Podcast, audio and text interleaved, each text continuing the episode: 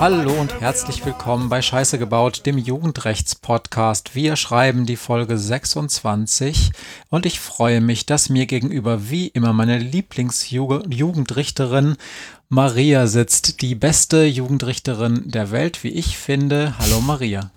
Das kann der ja, wie ich immer mal wieder sage, überhaupt nicht beurteilen, aber hallo Matthias. Hier bei mir sitzt Matthias, Medienwissenschaftler, Geschichtenerzähler, Podcaster. Und zusammen machen wir diesen Podcast, weil wir uns darüber unterhalten wollen, was die Jugend von heute eigentlich so ausmacht, was sie interessiert, was wichtig für sie ist, was sie beeinflusst. Und weil wir über Jugendstrafrecht reden, natürlich auch, ob die eigentlich immer so viel Scheiße bauen.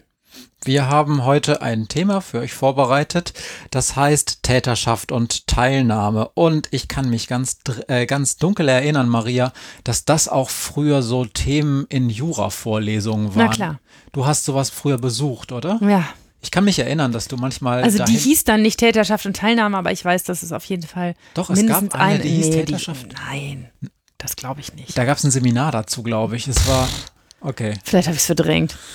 Aber ähm, also auf jeden Fall ist es ein Thema, was man, äh, wenn man sich über Strafrecht unterhält und wenn man für Strafrecht lernt, ihr armen Jurastudenten da draußen, ähm, dann muss man sich mit der Frage beschäftigen, wann ist eigentlich einer ein Täter, wann ist ein Teilnehmer. Ähm, was Oder Täterin. Ein, ja, ab und an mal. Genau, das wird auf jeden Fall unser Thema heute. Wir haben mhm. ein bisschen Feedback eingesammelt. Wir sprechen heute, wie ich das verstanden habe, nicht über Corona. Och nee, eigentlich nicht mal. Sehr gut, finde ich, find ich cool. Und dann habe ich noch ein paar Podcast-Tipps äh, und wir sprechen über die nächste Folge und noch eine andere Idee, die ich so zwischendurch hatte. Kommen wir aber gleich dazu. Als erstes Feedback. Ja, also immer wieder schreiben uns Jurastudenten ähm, oder Jurastudentinnen, mal so, mal so. Also ähm, meistens sind es Studentinnen, muss man mal ehrlich sagen. dass der Podcast, dass, dass er sie interessiert und ähm, sie voranbringt und ihnen weiterhilft und das freut mich immer total, denn ich weiß aus meiner eigenen Zeit im Jurastudium, wie bescheiden manchmal dieses Studium ist und wie wichtig es ist, dass man irgendeine positive Vorstellung für sich aufbauen kann und sagen kann, na komm, irgendwas daran, was ich hier mache, ist positiv und irgendwofür braucht man das am Ende. Und ähm, das kann ich zumindest, was meine Person angeht, versprechen. Ganz viele Dinge, von denen ein Jurastudent glaubt, meine Güte, muss ich heute jetzt echt die dritte äh, Theorie zur ne, Täterschaft und Teilnahme gibt es tausend subjektive, objektive Theorien, irgendwelche gemischten Theorien, vermittelnde Meinungen und herrschende Meinungen und sonst irgendwas. Muss ich das wirklich alles auswendig lernen? Ja, na, natürlich braucht man vieles davon auch später nicht, aber vieles ist auch eine echte Hilfe und gut, wenn man es gelernt hat. Und es ist cool, ähm, wenn man dieses Jurastudium irgendwann da mal zu einem Ende gebracht hat und dann was machen kann, wo man so denkt, das ist cool, wenn ich das heute mache. Und das denke ich jeden Tag, wenn ich zur Arbeit gehe. Deshalb da draußen, bleibt dran, es lohnt sich. Und für diejenigen, die gar nicht Jura studieren und es auch nicht vorhaben und einfach nur so aus Interesse, seid Interesse froh. zu hören. Erstens seid froh, zweitens, es ist doch interessant, weil Rechtswissen ist ja auch immer ein bisschen Herrschaftswissen äh, und es kann nicht schaden, so ein bisschen in dieses Räderwerk unseres Staates reinzugucken und da gehört Jura zu einem großen Teil leider ein bisschen dazu. Ja. Ich habe auch nur, ähm, ich habe auch nur positives Feedback dieses Mal gekriegt. Ähm, unter anderem eins, was mich sehr gefreut hat, nämlich eine äh, engere Freundin sagt, ich höre jetzt endlich auch euren Podcast und Maria hat ja voll die Radiostimme. Und da habe ich so gedacht, erstmal super, finde ich auch cool. Und dann war es das aber auch. Und ich dachte so, und der, der dafür sorgt, dass Marias Radiostimme ins Internet kommt. Du bist ja ein super Technik-Schredel. ja, das ist, das ist aber, also ich nehme nehm das einfach auch mal als Lob für mich, weil meine Stimme hat noch nie jemand gelobt und ich muss auch ganz ehrlich sagen, das hat gute das, Gründe. Ihr Süßen, das ist jetzt Fishing for Compliments. ähm, Genau, und, und mir wurde tatsächlich gesagt von einer auch wirklich sehr ähm, eng ähm, befreundeten Person, ich sei manchmal zu zynisch und manchmal zu gemein. Also gerade wenn ich äh, den Hörenden sage, jetzt kommt mal aus eurem, aus eurem Sofa raus oder man kann doch aus dem Sessel heraus das und das und das nicht beurteilen. Ich meine das überhaupt nicht böse euch gegenüber. Meistens beschimpfe ich mich damit selber. Also wenn ich sage, kommt mal aus eurer Bildungsbürger-Scheiße raus und überlegt mal, wie das für die und die und die Person ist, dann meine ich euch überhaupt nicht euch da draußen, ich meine vor allen Dingen immer mich selber, weil das natürlich unser aller Schicksal ist. Wir äh, reden häufig aus einer relativ gesettelten Position und manchmal ist das gleiten solche Diskussionen oder Gespräche schnell in so Cocktailparty-Konversationen ab. Und das ist es halt nicht. Das ist nicht immer nur Klugscheißerei über Jura oder über, das ist auch kein, äh, das ist auch kein, ähm, ja, so, so ein Partygespräch, um irgendwie sich äh, schlau zu fühlen, sondern das betrifft immer echte Menschen. Und manchmal schlage ich äh, vielleicht in meinem Todfall da über die Stränge. Das tut mir leid. Ich bin manchmal da nicht besonders vermittelnd, aber das geht wirklich überhaupt nie gegen euch, sondern meistens ist es so, ein, so eine ganz kleine Portion Selbsthass. Ich finde es gar nicht schlecht, denn ich finde, dass wir, ähm, dass einer der Gründe, weshalb ich gerne diesen Podcast mache, auch ist, dass ich immer ähm, das Bedürfnis habe, anderen Leuten zu erzählen, wie unsere Jugend so drauf ist, was die so denken, wie ich es am Anfang immer sage, was die denken, was die fühlen, was, was für die wichtig ist. Und ich glaube, wenn ich Fälle erzähle, kann ich viel davon transportieren und ähm, für jemanden, der selber nicht kriminell ist und nie kriminell war, ist das manchmal einfach verdammt schwer nachzuvollziehen, wie man so viel Scheiße bauen kann. Und ähm, ich glaube, dass es auch ein wichtiger Beitrag ist, irgendwie zu sagen, wir haben eine gesunde Vorstellung davon, wie es dazu kommt. Das macht es ja nicht, manchmal nicht besser, aber dass man zumindest ähm, darüber redet. Ja. Genau. Und dazu gehört ein bisschen auch Matthias Zynismus. Das ist gar kein, also das es ist, kein Zynismus, ja, ist, ich weiß. Äh, also im ganz ursprünglichen Sinne, wenn wir von den griechischen Kynikern ausgehen und Diogenes und so, dann wäre ich gerne ein Zyniker, aber nicht in dem Sinne, wie es in Deutschland, äh, in der deutschen Sprache verwendet wird. Ähm, dann kann ich jetzt vielleicht gleich, wenn ich noch Feedback kommt, kommt noch Feedback? Nein. Nö äh, kann ich äh, gleich noch ein paar Podcast-Tipps loswerden, weil die meisten schlafen sonst ja ein. Ich schlafe nämlich immer ein, so bei Podcast hören, so beim zweiten Drittel und dann, dann kriege ich immer die schönen Sachen nicht mit, wo die Leute sich bedanken und wo die Podcast-Tipps kommen. Darum mache ich es jetzt. Also, es gibt ähm, einen überhaupt sehr hörenswerten Podcast. Ich weiß nicht, ob ich den schon mal erwähnt habe. Der heißt Justitias Töchter. Das ist ein Podcast vom Deutschen Juristinnenbund.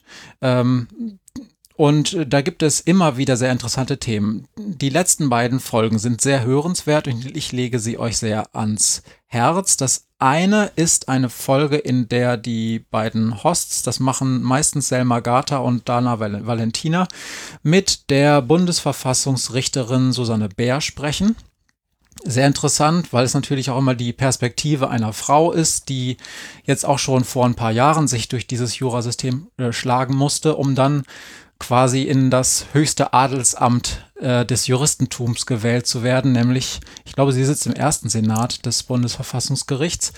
Ähm, alleine diese Frau und ihr Werdegang, aber auch ihre Ansichten, unter anderem zu Feminismus, aber auch ähm, was das Thema Gender ähm, auch für Gerechtigkeit insgesamt bedeutet, aber auch so diese ganz genderunabhängigen Fragestellungen. Ähm, sehr interessant, sehr hörenswert. Und das Zweite, was ich noch besser fand, der neueste Podcast ähm, von Justitias Töchtern, äh, ist ein Podcast zum Thema Hate Speech. Und da geht es auch wirklich sehr stark um die Rechtsprechung. Also was ist überhaupt Hate Speech? Wo ist da juristisch gegen vorzugehen? Äh, welche ähm, strafrechtlichen und zivilrechtlichen ähm, mhm. ähm, ähm, Paragraphen gibt es da, sind da einschlägig und was für Folgen hat das eine oder das andere Vorgehen. Das ist für jeden eigentlich sehr interessant, der oder die äh, sich im Internet bewegt oder auch aus professioneller Sicht damit zu tun hat. Das ist mit einer Anwältin, deren Name mir gerade nicht einfällt, die aber äh, wirklich äh, unglaublich viel Arbeit hat und auch äh, beim Deutschen Juristinnenbund da in dem Gremium dazu äh, Stellungnahmen verfasst. So. Nächster Podcast-Tipp ist die dritte Folge des Krimschnack-Podcasts zum Thema Gefängnisse. Das ist eine Spezialfolge zum Thema äh, Gefängnisse in den USA. Mhm. Auch sehr interessant. Für alle, die ja wie wir viele äh, Krimi und ähm, sonstige Serien aus den USA gucken, damit man so ein bisschen weiß, was ist eigentlich der Unterschied zwischen Prison und Jail und so und äh, wie kommt es dazu. Ähm, dann äh, einen vierten Podcast-Tipp. das ist ein äh, fachfremder Podcast-Tipp, den ich euch aber trotzdem ans Herz lege, weil er auch etwas mit uns zu tun hat, denn die vor mir sitzende Jugendrichterin hat schon immer ein ganz, ganz tolles Hobby, was sie auch sehr gut kann, nämlich fotografieren. Aha. Und Dirk Prims, den wir auch schon mal erwähnt haben hier, macht einen ganz super geilen Podcast, der heißt Fotomenschen und er stellt immer Persönlichkeiten aus der Fotografiegeschichte vor, mhm. die also zum Beispiel besondere Fotografinnen waren oder Erfinder, die äh, mit ihren Erfindungen zum Fortschritt der Fotografie beigetragen haben. Und ähm, ich komme jetzt drauf, weil es ähm, in der letzten Folge wieder einen unglaublich tollen Podcast gab. Da ging es um Margaret Burke White, die ähm, die eine der großen weiblichen Fotopioniere war und unter anderem für das Live Magazine fotografiert hat, auch Kriegsfotografin war und überhaupt alles super gemacht hat. Und also dieser Podcast ist von Folge 1 bis ähm, zur jetzigen Folge, ich glaube, das ist die Folge 26 oder so, weiß ich nicht ganz genau, doch ähm, großartig, kann man sich anhören. Cool. Und dann wollte ich euch noch ans Herz legen. Und dann Wir sind übrigens ein Jugendrechtspodcast. Nein, äh, jetzt kommt wieder was, was Fach, äh, was Fachnäheres. Was Fachnäheres. Ähm, es gibt ähm, einen sehr guten äh, Newsletter. Das ist der Polizei-Newsletter von Professor Thomas Feltes von der Ruhr-Universität Bochum. Ähm, www.polizei-newsletter.de. Den kann man bestellen. Der kommt dann, ich glaube, alle zwei Wochen oder so per Mail. Und da werden alle Studien, die zum Thema Polizei, unter anderem auch Polizei und Jugendliche und so weiter, ähm, veröffentlicht werden, die fasst ja sehr gut zusammen, ist sehr interessant. Und da gab es eine neue Studie zum Thema Bodycams in New York. Die New York Times hat da ein großes Ding zugeschrieben. Ähm, und das verlinke ich euch auch. Ähm, ganz kurz. Es ist nicht alles toll, aber offensichtlich äh, tragen Bodycams bei der Polizei in dieser Studie sehr dazu bei, dass sie sich sehr viel bewusster über darüber sind, wer sie sind, was sie gerade tun und dass sie versuchen, wohl stärker sich einfach an die Regeln zu halten. Was ich schon erstmal gut finde. Und ich bin ja mehr und mehr ein Verfechter solcher Bodycams und vielleicht für die oder den eine oder andere von euch interessant. So, Bums, fertig. Okay, da habt ihr was zu tun. Ihr seht, Matthias hört ganz schön viele Podcasts. Ja, das waren jetzt ja nur die, die ich für euch interessant ja. fand. genau. Ich mache auch viele Podcasts übrigens, ja, ja. aber die, die, die äh, empfehle ich ja nicht immer hier dauernd, weil das ist dann ja irgendwie auch Schrott. Ähm, Gibt es noch was, bevor wir zum Thema Täterschaft und Teilnahme kommen? Mir ist noch ganz kurz was zum Corona-Thema eingefallen, nur weil ich im Moment schon so viele Ordnungswidrigkeiten haben von jungen Menschen, die zu dicht beieinander standen. Ihr erinnert euch an den Fall Idris, Folge 17, glaube ich. Ähm, ne, wenn junge Menschen in der Corona-Zeit sich nicht an die Auflagen halten, zu dicht beieinander stehen, zu viele sich miteinander treffen, auf irgendwelchen Plätzen treffen, wo sie nicht hingehören, ähm, dann kann man das im Moment mit fortschreitender Zeit ja immer besser verstehen. Weil wir alle ja dieses Gefühl kennen, dass man sich gerne mit einem befreundeten Ehepaar irgendwie treffen möchte und dann weiß man aber, okay, da sind wir vier. Okay, das ist einer zu viel. Also müssen wir irgendwie uns nacheinander verabreden oder so stehen, dass man uns auf jeden Fall nicht als Gruppe erkennt. Und dann fängt man an, darüber nachzudenken, ob das jetzt Sinn macht oder nicht und ob man sich nicht eh dann hinterher sowieso wieder in Zweiergrüppchen trifft und dann ja eh die Viren tauscht. Ähm und ja, das stimmt wahrscheinlich auch zu Anteilen. Ähm aber dann muss man auch bedenken, dass wir Erwachsene sind und dass wir als Erwachsene auch Vorbilder sind für Kinder und für junge Menschen. Und dass, wenn wir irgendwo rumstehen und uns als Erwachsene zu viert treffen, weil wir denken, ja Gott, es ist gerade keine Polizei da und was soll schon passieren und wir sind ja weit genug auseinander und wir haben doch alle Masken auf, wir auch immer im Blick haben müssen, aus jedem Fenster guckt irgendwo ein Kind und denkt, ja toll, die Erwachsenen halten sich auch nicht dran, wieso soll ich mich eigentlich dran halten? Ist mir nur wichtig, weil bei mir selbst der Impuls zu denken, ach Gott, das mache ich jetzt einfach, auch da ist. Hm. Ja. Hm. Dauert nicht mehr lange.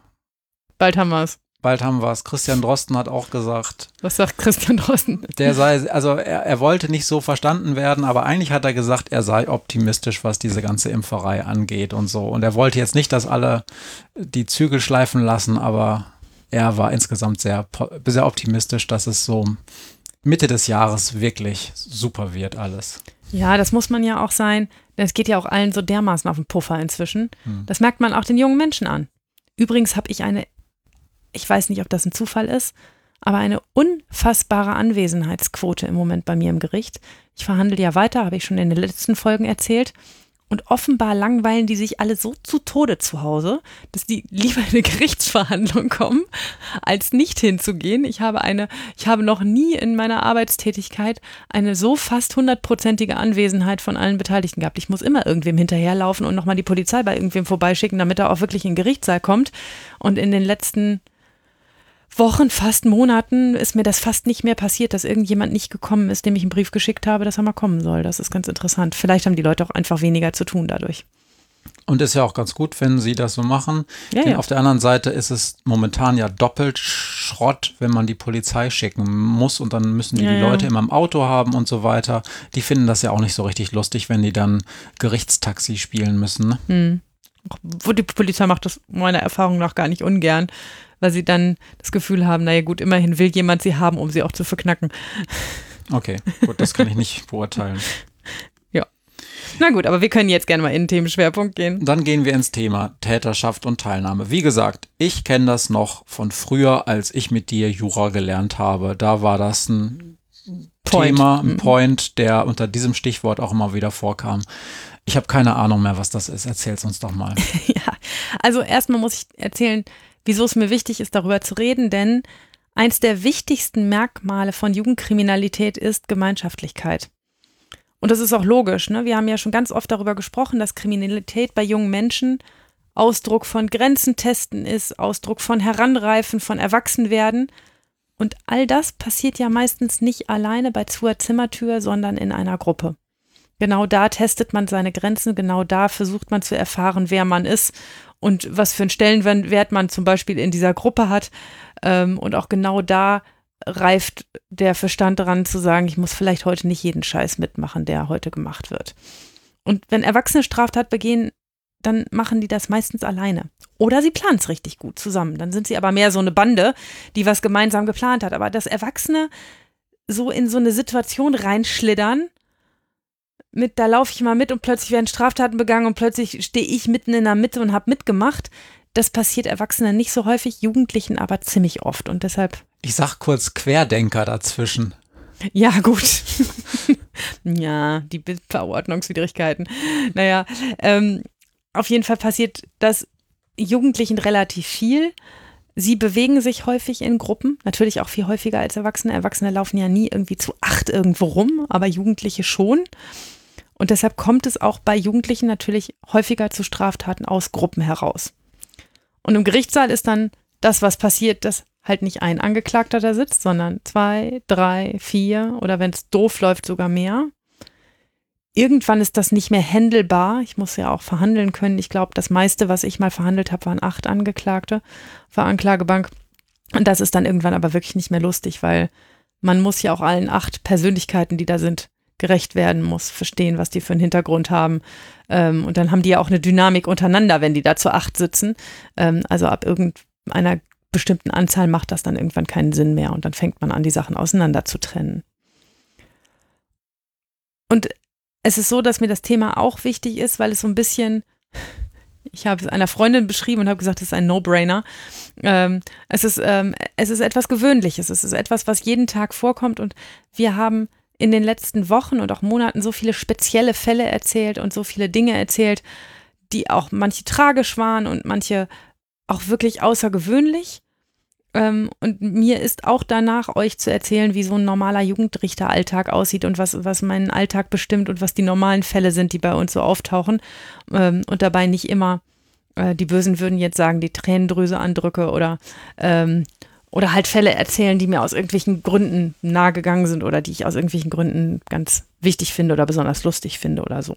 Was nicht heißen soll, dass jetzt die Fälle nicht doch interessant sind. Nee, ne, ganz bestimmt, aber ähm, ich will nicht den Eindruck so hervorrufen, dass dass es das Leben eines Jugendrichters wäre, sich ständig mit einem Fall zu beschäftigen, wie beim letzten Mal mit Denise. Hm. Das kommt vor und das ist tragisch und fürchterlich und das sind auch Fälle, die einem schwer runtergehen, aber das ist natürlich nicht mein Alltag. Ähm, und um nicht zu vergessen, dass ich auch einen Alltag habe, von dem ich ja auch gerne immer wieder erzählen möchte und ich glaube, dass er gar nicht so uninteressant ist. Ähm, deshalb auch mit Absicht die Folge heute dazwischen, dass wir mal ein bisschen Varianz reinkriegen. Ähm, aus wissenschaftlicher Sicht kann ich auch sagen, also wenn man sich kriminologisch mit dem Thema Jugendkriminalität auseinandersetzt, dann hat dieses ganze Gruppen- und Peer-Ding eine ganz eigene Relevanz. Also äh, ich stellt euch vor, da sind so Wissenschaftlerinnen und Wissenschaftler zusammen und die bauen so große so große Pfaddiagramme, also wo also multifaktorielle Modelle. Jetzt fragt ihr euch, was ein multifaktoriell ist. Ja, das wissen die meisten wahrscheinlich. Die können sich schon denken, das ist so, das ist so, da, der Out, der Outcome, also das, was rauskommt, was, was hinten rauskommt, ist Kriminalität, Jugendkriminalität. Und dann fragt man sich ja, ja, was beeinflusst das denn dann? Und Sachen sagen die ersten sofort Elternhaus und Killerspiele und so. Und ähm, und da spielt dieses, also die spielen die, die sogenannten Peers oder die kriminellen Peers oder auf jeden Fall Gruppen sind dann eigener Einflussfaktor. Mhm. Man, man kriegt das nicht auseinandergedröselt, denn natürlich ist die Gruppe als solches möglicherweise gar nicht ich meine, was ist eine Gruppe? Das ist ja nur eine Ansammlung von Menschen. Und man könnte versuchen, die auseinanderzunehmen, die, diese Gruppe in die einzelnen Menschen und könnte versuchen, diese einzelnen Dynamiken da auseinanderzunehmen. Aber ein Soziologe oder eine Soziologin würde sagen, naja, aber nein, es ist diese Gruppe. In dieser Gruppe entwickelt sich was und aus dieser Gruppe heraus entwickelt sich dann etwas, was zu kriminellem Verhalten führen kann. Und wenn man so ein, so ein Modell entwickelt, wo man sich fragt, wie entsteht Kriminalität und welche Einflussfaktoren gibt es, da ist dieser, dieser Peer-Einfluss, dieser Gruppeneinfluss, dieses Hochschaukeln, ähm, dieses sich in der Gruppe bestätigen, mhm. auch in der Gruppe sehen, dass das normal ist, was man da mhm. jetzt gerade tut oder plant. Ähm, das ist ein total wichtiger Faktor und darum ist es auch wichtig, sich auch aus juristischer, also aus Strafverfolgungsebene ähm, damit auseinanderzusetzen mit dieser Gruppe und kein, gibt ja nun, ist ja nun kein Wunder, dass dann auch dass die Juristerei dafür eigene ähm, Theorien und so weiter entwickelt hat, weil es offensichtlich so ganz verschiedene Konstellationen gibt. Und praktisch ist das nicht einfach, denn da sitzt dann ja diese Gruppe im Gerichtssaal und soll mir erklären, wieso sie als Gruppe was wie gemacht haben. Das, dazu muss man erstmal selber analysieren können, welcher Teil dieser Gruppe man ist und welchen Anteil man daran hatte und dann auch erklären können oder, oder versuchen ähm, zu verbalisieren. Das hatte übrigens folgende Dynamik. Es ist so gekommen, dass und das hat den und den Auslöser und deshalb und deshalb habe ich mitgemacht. Und das ist total schwer für junge Menschen, ihre Rolle in dieser Gruppe zu beschreiben, das für sich zu analysieren. Die sitzen da immer nur und zucken mit den Schultern und sagen, und plötzlich war das so und da habe ich einfach mitgemacht. Das ist für die äh, Soziologen und, und, Sozialpsychologen, die versuchen, das zu erforschen, übrigens auch total schwierig.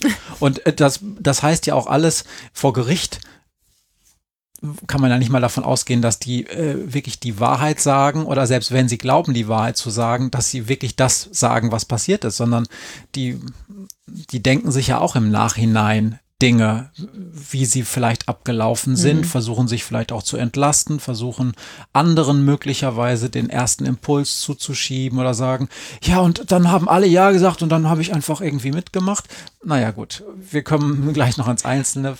Ja, aber das ist, das ist interessant. Also eine Gruppe eigentlich als Gruppe erfassen und gucken, was für eine eigene Dynamik sie entwickelt hat, kann man nur, wenn man jemanden, der von außen diese Gruppe beobachtet hat, hat. Genau. Also ein Zeugen, der sagt, ich habe die gesehen, die gingen ähm, am Hauptbahnhof los und dann habe ich die die ganze Einkaufsstraße runtergehen sehen und dabei haben die Folgendes gemacht.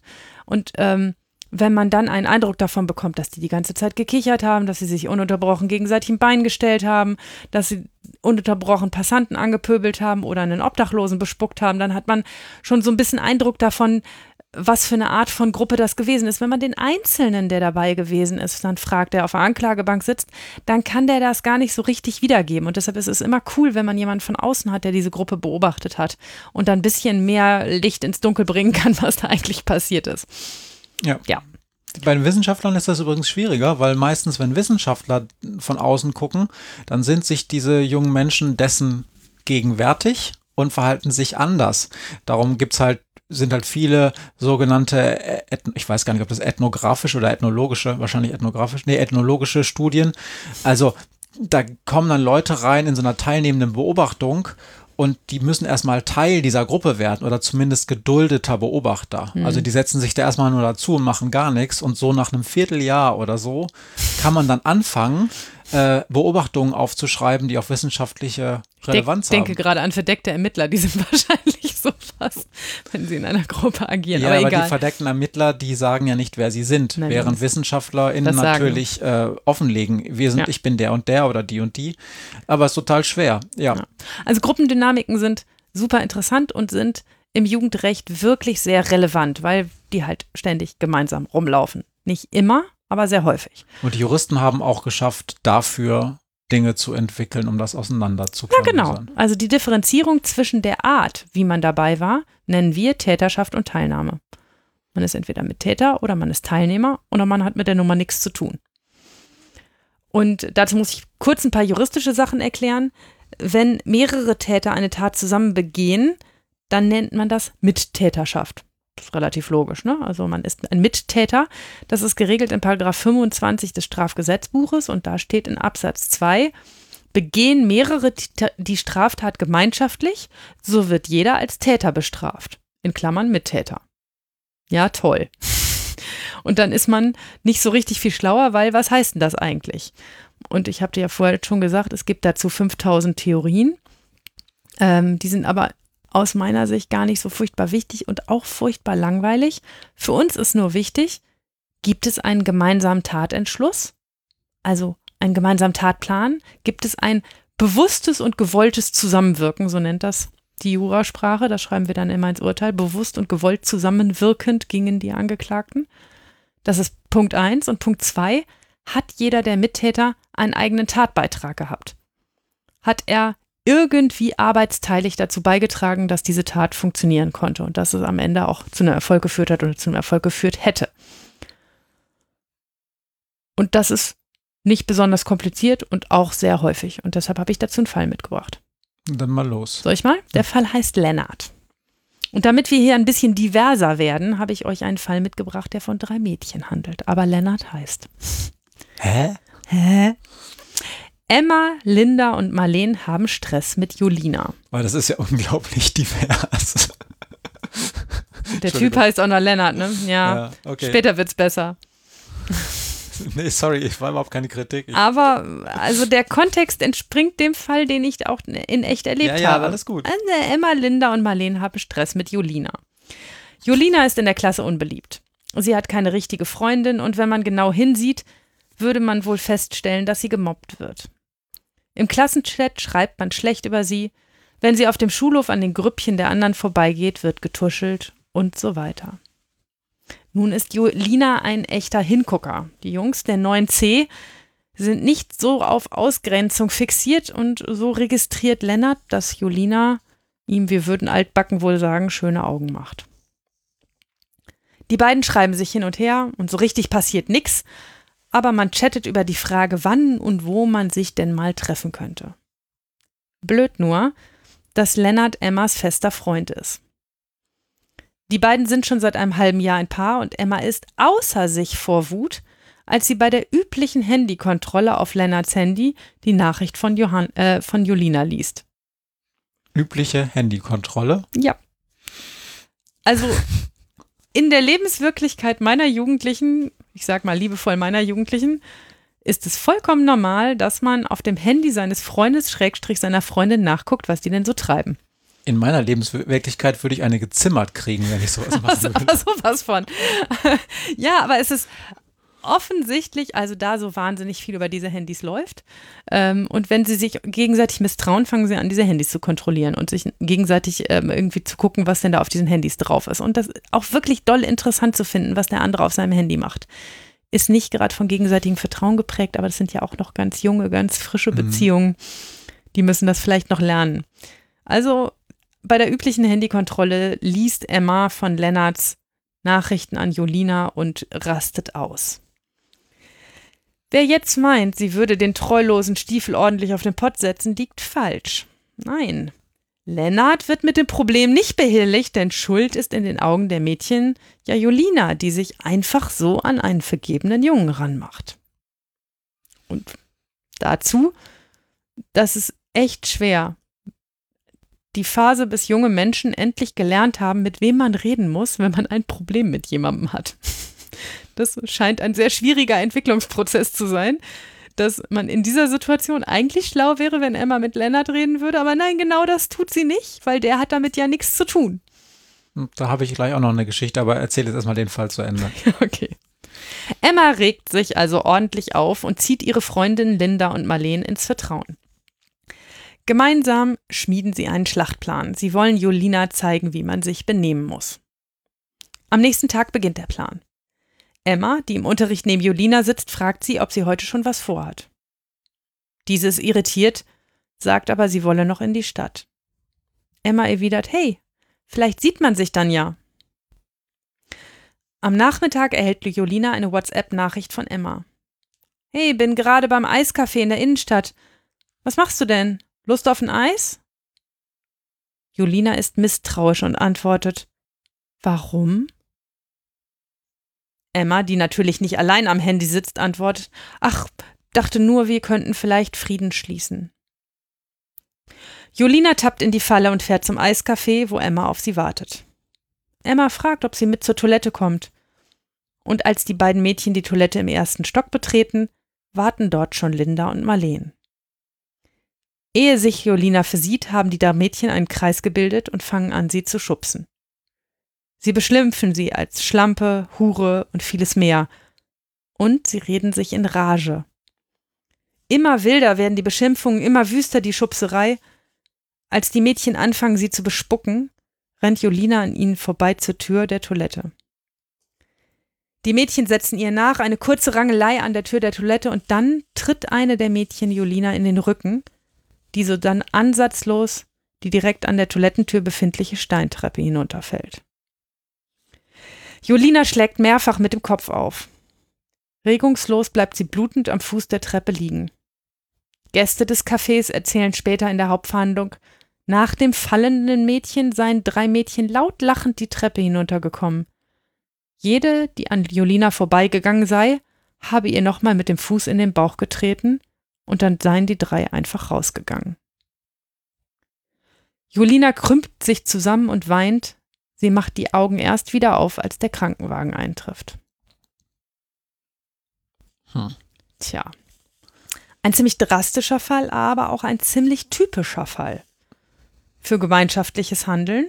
Alle drei hatten einen gemeinsamen Plan.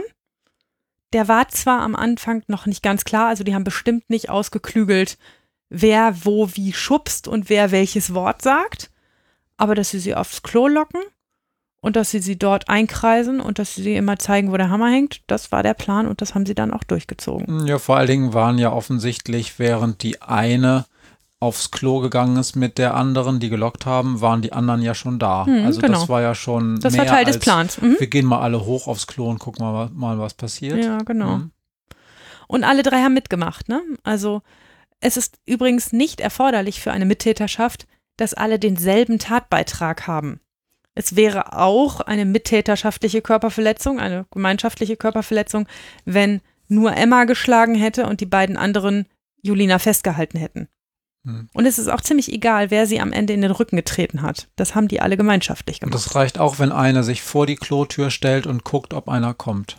Hm, das ist ein Abgrenzungsfall. Okay. Das nur Schmiere stehen hätte vielleicht nicht gereicht. Aber dazu kommen wir vielleicht gleich später, wenn wir über die Beihilfe reden. Okay. Ähm, es ist eine gemeinschaftliche Körperverletzung und Erwachsene werden für sowas härter bestraft als für eine normal, in Anführungsstrichen normale Körperverletzung, weil das eben so gefährlich ist, wenn mehrere auf einen losgehen. Und das passiert bei Jungs natürlich viel häufiger als bei Mädchen. Jetzt sage ich natürlich, aber es ist so. Aber wenn Mädchen mal diese Hemmschwelle zum Schlagen überschritten haben, so zumindest meine Erfahrung, nicht wissenschaftlich belegt und auch nicht untersucht, aber dann sind sie aus meiner Erfahrung hemmungsloser und gnadenloser als Jungs. Genau wie sie auch das in diesem Fall war. Dieses nachträgliche Reintreten haben die bestimmt auch nicht besprochen. Aber es war dann halt geil, da zu lachen, nochmal die Treppe runterzulaufen und jeder nochmal schön einmal reinzutreten. Und in der Hauptverhandlung haben die drei das Ganze auch nicht gerade besser gemacht, denn die haben die ganze Zeit versucht, mir gegenüber zu argumentieren mit der Unehrenhaftigkeit dieses Mädchens, die sich ja an den vergebenen Jungen rangemacht hat. Ich habe die ganze Zeit gesagt, das interessiert mich null. Das ist mir scheißegal, klär das mit dem Jungen, aber Entschuldigung, ihr könnt doch nicht zu dritt eine zusammenschlagen. Und all meine Versuche, damit irgendwie anzusetzen, man hätte ja mal mit dem Jungen reden können, wäre ja mal ein Plan gewesen, endeten in der ziemlich patzigen Aussage, das lasse ich mir doch von so einer Schlampe nicht bieten. Übrigens auch das Wort Schlampe in der Hauptverhandlung gefallen. Das ist nicht klug. Das ist keine gute Taktik. Und die haben sich in der Hauptverhandlung so in Rage geredet, die drei, und sich auch gegenseitig so bestärkt. Also, die hatten das Gefühl, sie müssten da nochmal klar machen, wer hier eigentlich der Böse ist. Nämlich, Entschuldigung, das Mädchen, das einem anderen Mädchen einfach so einen Freund wegnehmen will. Mhm. Und haben sich dabei gegenseitig so verstärkt, dass ähm, ich da erzieherisch nicht mehr so groß dazwischen kam. Und ich muss ehrlich sagen, also ich kapituliere selten, aber in dem Fall gab es auch aus dem Stand und sofort für alle dreimal Arreste, weil das war mal fällig. Ja, es ist ähm, dieses, diese, dieses komische Zielen auf die, die da ähm, sozusagen versucht, der einen Freundin da den Typen auszuspannen ähm, das ist tatsächlich interessant und das ist, geht, das ist ja andersrum genau das, das mhm. ist ja andersrum genau das Gleiche. Das ist ja bei Jungs auch immer wieder so, ne? Wenn Dass da, immer der Nebenbuhler geschlagen wird, anstatt mit der Freundin zu klären, war betrügst du mich. Also es soll ne? jetzt nicht die Freundin geschlagen werden, nee. das meine ich mhm. nicht. Aber ja. tatsächlich, diese, die Zielperson ist dann immer der äußere Aggressor, die äußere Aggressorin. Ähm, und das macht immer wieder sprachlos, oder? Ja, man versteht es echt überhaupt nicht, aber diese Dynamik ist sehr häufig und ich sage ja, ich glaube, es gehört zum Reifen, sich zu fragen, okay, ich habe ein Problem, es gibt einen Auslöser für dieses Problem und um dieses Problem zu lösen, muss ich an diesem Auslöser rumpulen und nicht an irgendetwas anderem im Außenkreis oder im, im, im, im Umkreis, was mir vielleicht angenehmer ist. Also natürlich ist dieser Emma lieber gewesen. Sie schlägt mit zwei anderen Mädchen Jolina zusammen, als sie stellt sich der Frage mit ihrem Freund, sag mal, wenn wir zusammen ein Paar sind, wieso schreibst du dir dann eigentlich mit einer anderen und willst dich mit der treffen? Das fand die so unangenehm, dass, sie, dass es ihr eine angenehmere Vorstellung war, das Mädchen fertig zu machen. Und ähm, solange die das nicht kapieren, also das ist eine, wirklich eine Frage von Erwachsenwerden, solange die nicht verstehen, dass man ein Problem genau da lösen muss, wo es entstanden ist und nicht an irgendeiner anderen Stelle, ähm, so lange ist es halt Erziehungsleistung, was wir da betreiben. Das ist eine interessante Frage, weil ähm, also wir sind, wir kommen jetzt wieder ein bisschen ab von dieser, von diesem Gruppentäterschaftsding. Aber interessant finde ich die Frage deshalb, weil man, du sagst, das ist eine Erziehungsfrage. Ich denke, es ist natürlich auch eine Frage einfach vorherrschender gesellschaftlicher Normen. Damit meine ich, was sozusagen gerade die Gesellschaft als richtig und wichtig findet. Und ich kann mir jede Menge Gesellschaften vorstellen, wo ein solches Verhalten relativ normal angesehen würde, dass der äußere Aggressor, die äußere Aggressorin eben die Zielperson ist. Mhm. Das glaube ich, also du hast recht, es ist aus meiner Sicht die erwachsenere Handlung und es ist ja auch die konstruktivere Handlung zu sehen, hm, warum läuft es in unserer Beziehung denn so, dass äh, er das macht. Haben wir darüber nicht gesprochen, dass wir das nicht wollen oder so? Äh, passt das zwischen uns vielleicht nicht oder was auch immer? Aber ähm, das ist das ist eine, eine deutsche erwachsene Handlung im 21. Jahrhundert. Ich richtig. bin mir nur nicht so richtig sicher, ob das ähm, vor 80 Jahren auch schon so gesehen wurde oder vor 180 Jahren. Weißt ja. du, was ich meine? Ja, ja, ich weiß, was du meinst. Ähm, Matthias hat neulich unseren Kindern erklärt, dass es Zeiten gab, in denen ähm, man, wenn man ähm, als Täter ähm, die Frau eines anderen schlug, ähm, der dann als Vergeltung die Frau des Schlägers schlagen durfte. Genau, das war das, was ich erzählen wollte. Äh, ich, äh, ich, ich, ich lese, nein, ich höre, ich höre ja immer Bücher oder viele Bücher höre ich nur und lese sie gar nicht von ähm, Yuval Harari, diese Sapiens, habe ich auch schon mal erzählt. hast schon gesagt, und ja. da erzählt er ganz viel über diesen äh, Code von Hammurabi, ähm, diese das erste kodifizierte Gesetzeswerk Werk von Babylon, ähm, was in der Juristerei als riesiger Fortschritt natürlich gesehen wird, weil es das erste Mal ist, dass wir von einer Kultur einen zusammenhängenden Gesetzescode, also ein, ein, ein schriftliches Gesetzeswerk haben, wo festgelegt wird, ich, Hammurabi, der von Gott äh, berufene äh, Herrscher, erzähle euch und zwar in, interessanterweise in Form von Case Law. Also der hat immer Beispiele gehabt. Der hat also keinen ähm, abstrakten Gesetzescode normiert, sondern der hat immer Fälle erzählt und hat gesagt, so sollt ihr das dann auch machen. Ähm, also äh, klassisch amerikanisches Case Law. Und äh, da kam das halt vor, diese äh, Vorstellung, die wir häufig auch alttestamentarisch nennen würde, würden, dass dann halt, ähm, wenn meinem Kind was getan wird, dann darf ich dem Kind von dem anderen etwas tun, weil dieses Kind offensichtlich dem zugehörig gilt und nicht als eigenes Rechtssubjekt mit eigenen Rechten und Pflichten, sondern es ist das Besitz des einen und wenn der meinen Besitz kaputt macht, dann darf ich dessen Besitz kaputt machen und zwar den Besitz, der dem meinen gleichwertig ist. Und das gilt galt übrigens bei Frauen ähnlich, nur mal so angemerkt. Und Bei Kühen und Schafen auch. Ja, ja, genau. so dieselbe Kategorie.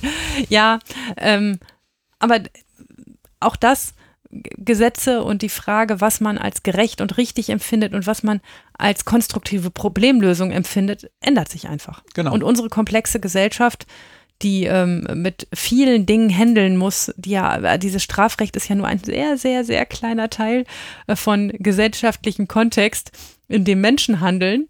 Ähm, ne, und das muss ja noch ganz viele andere Dinge gehandelt werden und miteinander in Einklang gebracht werden. Und unsere Vorstellung, Deutschland 21. Jahrhundert, man kann vielleicht sagen Europa 21. Jahrhundert, ist eben die Vorstellung, hast ein Problem, dann löst das Problem da, wo es entstanden ist und nicht irgendwo anders. Zumindest bringen wir das im Moment unseren Kindern bei. Wer weiß, ob sie das alle oder unsere Enkel in 150 Jahren ihren Kindern anders beibringen.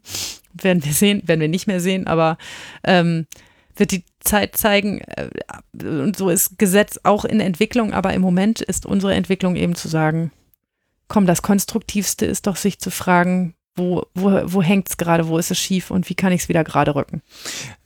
Kommen wir mal zu dem Fall zurück. Ähm, hat das denn jetzt, also es gibt dieses riesige Konstrukt Täterschaft und Teilnahme und da haben die alle mitgemacht und du hast es erklärt. In der Folge ist das jetzt aber, wird das aber ganz normal abgefrühstückt. Jedes, jedes Mädchen kriegt da sein Urteil. Mhm. Ähm, Die werden gemeinschaftlich verhandelt, ne? mhm. Das übrigens aus praktischen Erwägungen. Natürlich könnte ich alle drei einzeln verhandeln. Das wäre kein Problem. Ähm, aber das Opfer, der, die Opferzeugin, in diesem Fall Julina, müsste dreimal kommen. Ne, das wäre nicht so schick und auch nicht, würde sie auch vielleicht noch mehr belasten. Und deshalb sitzen die drei aus schon ökonomischen Gründen zu dritt auf der Anklagebank. Das war bei den dreien übrigens nicht schlau, weil die sich, wie gesagt, in ihrer, in ihrer Bockigkeit und ihrer Rage gegenseitig bestärkt haben und auch nicht mehr so richtig einzufangen waren.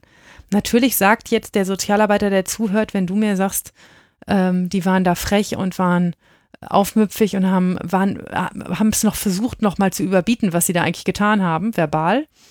Dann sagt der versierte Sozialarbeiter, ja, ja, das ist ein eigenes Defizit, was die haben. Ne, äh, das täten sie ja nicht, wenn alles glatt liefe in ihrem Leben und wenn sie nicht irgendwas zu kompensieren hätten. Ähm, und ähm, dass sie sich bei dir nicht richtig verhalten können, das äh, hat ja nichts damit zu tun, dass sie schlechte Menschen wären, sondern dass sie erstmal noch nicht wissen, wie man sich ordentlich und richtig benimmt. Und dass wir ihnen das anders beibringen können, als sie irgendwo einzusperren, ist auch richtig, aber in dem Moment hatte ich da recht wenig Ideen. Ja, ähm, man kann sich auch so Dinge ausdenken, wobei ich nicht weiß, ob das in diesem Fall so zutrifft. Ähm, selbst wenn da eine Person ausscheren wollen würde und sagen würde, hm, ja, war wirklich eigentlich Schrott, was wir da gemacht haben, dann sind da ja noch die beiden Peers da, die das nicht so sehen. Und man hat dann ja auch, nicht, man ja. hat dann ja auch ein Problem auszuscheren aus der Phalanx.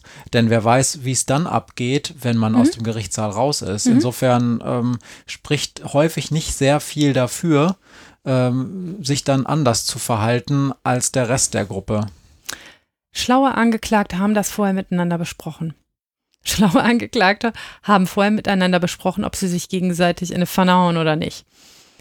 Ähm, oft Jungs, die das, von denen man anmerkt, in dem, was sie erzählen, komm, ich bin der, der hier am meisten falsch gemacht hat, ich werde das auch sagen, ich werde versuchen, euch in Schutz zu nehmen. Ähm, ne? Und die anderen dann sagen, ja, komm, aber wir haben auch mitgemacht, das sagen wir dann auch. Das kommt dann schon häufiger vor. Aber in diesem Fall war das halt so, dass die immer noch einmal einen oben draufsetzen musste. Und ich habe ja schon tausendmal gesagt, ich bin ein super Freund von Täter-Opfer-Ausgleich, gerade in solchen Situationen, ne, wenn dann eine gemobbt wird von drei anderen, wäre das eigentlich eine super Idee, ähm, die damit zu konfrontieren. Aber wenn die mir im Gerichtssaal sagen, ich lasse mir das da von so einer scheiß Schlampe nicht bieten, pff, da ist auch wenig Raum für einen Täter-Opfer-Ausgleich. Das mag ich dann auch dem Opfer nicht zumuten. Ne, da irgendwie nochmal mit denen irgendwie in in Konflikt zu kommen. Hast du eine Ahnung, ob das schulisch irgendwie bearbeitet wurde? Ich meine, diese Tat fand außerhalb der Schule statt, mhm. aber das waren ja alles Freundinnen aus einer Klasse oder einer Also meine Wahrnehmung von der Schule war, dass die schon hätten lange merken müssen, wie dieses andere Mädchen ausgegrenzt wird und wie die behandelt wird und dass da einfach sich niemand für interessiert hatte. Das war da unterm Radar gelaufen.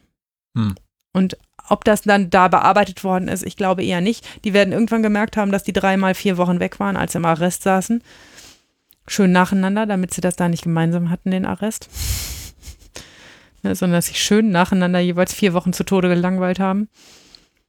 Ähm, ich habe die übrigens danach, also das muss man mal vielleicht zu meiner Ehrenrettung, ich bin ja immer auch der Typ, der sagt, so einfach einsperren und sagen, so, das hast du jetzt davon, ist eigentlich nicht die richtige Lösung, aber ähm, das waren drei Mädchen, das ist der Vorfall ist bestimmt anderthalb, fast zwei Jahre her. Ich habe die seitdem nicht wieder gesehen. Die haben sich nicht nochmal getraut, irgendwas zu machen. Hm. Könnte dann eine elterliche Intervention noch stattgefunden haben, dass die vielleicht auch dafür gesorgt haben, dass diese drei getrennt werden? Oder die waren hatten, die Eltern nicht so? Das drauf? weiß ich nicht, ob man die in dem Alter noch hätte trennen können. Ähm, aber die Eltern waren da im Prozess. Ich erinnere mich zumindest an zwei Eltern, die da waren und die vor Scham im Boden versunken sind und die auch zwischendurch ihre Kinder angeguckt haben, gesagt haben, ey, halt mal einen Rand, das geht so nicht. Na, wie redst du denn mit der Richterin? Oder hör auf, hier rumzuschimpfen. Die haben sogar dann zwischendurch, meldete sich eine und sagte, machen Sie mal kurz eine Pause. Dann habe ich fünf Minuten Pause gemacht und da hat die draußen ihrer Tochter den Kopf gewaschen. Das hat aber null geholfen die pubertieren halt, ne? So sind die dann halt. Das hilft dann gerade mal null, mhm. wenn die Eltern dann auch noch mit dem Gericht gemeinsame Sachen machen und alle einen gemeinsam erziehen wollen. Und da waren die drei auch so eine Phalanx für sich. So ein Wir gegen den Rest der Welt Gefühl. Das war nicht cool und hätte ich das vorher absehen können, dann hätte ich sie getrennt verhandelt, aber das konnte ich nicht absehen. Ja. Jetzt bin ich vielleicht schlauer, wenn ich so einen Mobbingfall mal wieder habe. Der kommt natürlich nicht super häufig vor, schon gar nicht mit Mädchen. Ähm, aber, ähm, aber wenn er vorkommt, vielleicht überlege ich mir beim nächsten Mal besser, ob es vielleicht eine gute Idee ist, denen auch die Möglichkeit zu geben, kleine Brötchen zu backen, was sie in dem Fall tatsächlich wohl nicht hatten. Ja. Interessant sind da ja tatsächlich äh, auch die Sanktionen, also die Strafen, die dabei rauskommen. Denn äh, du hast schon gesagt, in dem Fall wurde dann äh, Arrest verhängt. Äh, war das das Einzige oder mussten die noch irgendwas anderes machen? Nö, das war, glaube ich, das Einzige. Ähm, ja, Arrest und dann getrennt voneinander und so weiter. Das macht dann ja auch Sinn. Ähm, denn viele andere Strafen führen dann ja häufig dazu, dass man dann wieder äh, also im schlimmsten Fall sitzt man dann in der Gruppe in so einem sozialen Trainingskurs. Das darf natürlich überhaupt nicht passieren, dass dann diese Dreiergruppe in einem sozialen Trainingskurs sitzt und äh, diesen Kurs aufmischt mhm. mit, mit dieser Attitude, sag ich mal. Mhm. Ähm, und ähm, insgesamt sind ja diese Gruppen auch in der ähm, auch äh, in diesen ähm, in den sozialen Maßnahmen immer wieder auch ein Problem. Denn genau wie wir dieses Gruppenverhalten ähm, ähm, bei der Tat häufig als Problem sehen, dass sich da was hochschaukelt, mhm. wird ja immer wieder auch dann in der, ähm, in der Bestrafung kritisiert von verschiedenen Stellen.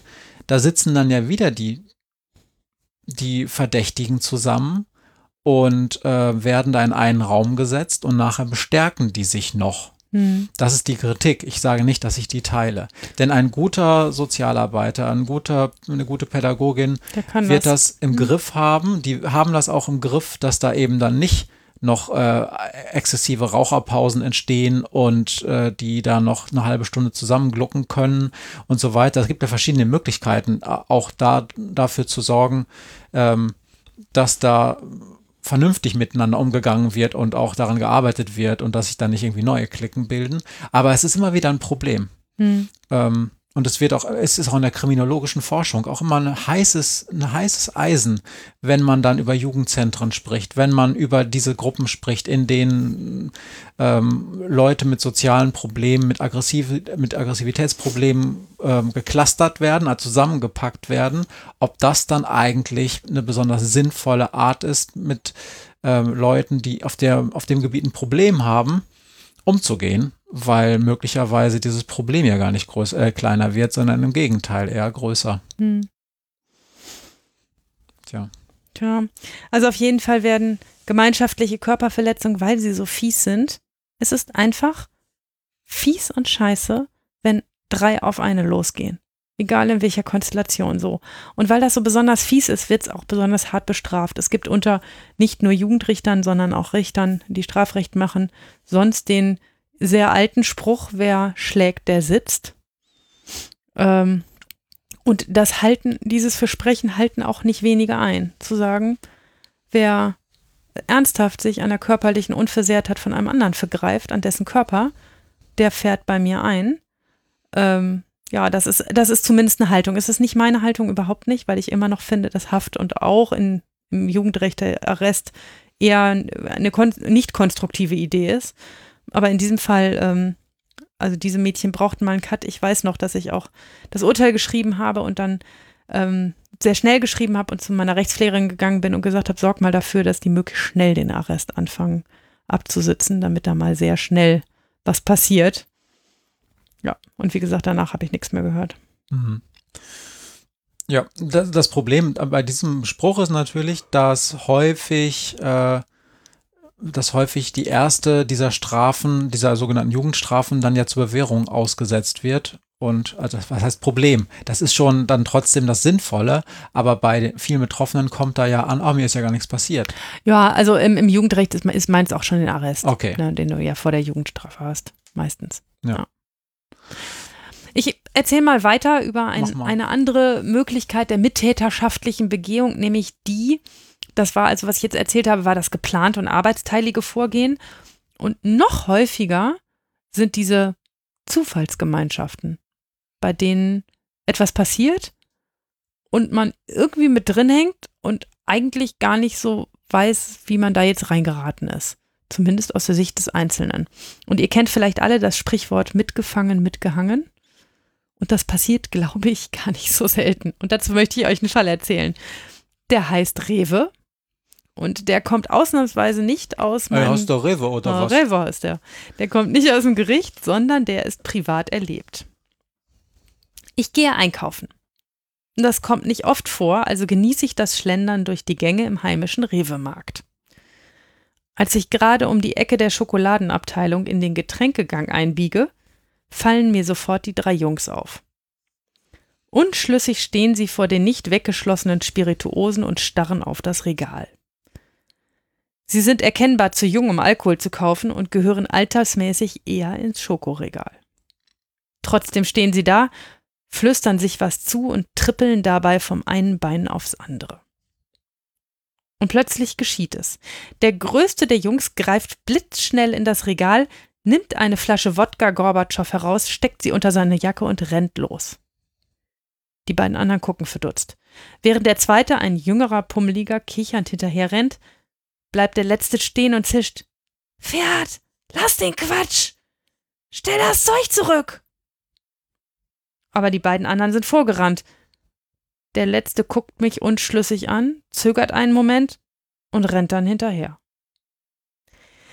Wenige Augenblicke später höre ich ein großes Getöse aus dem Kassenbereich.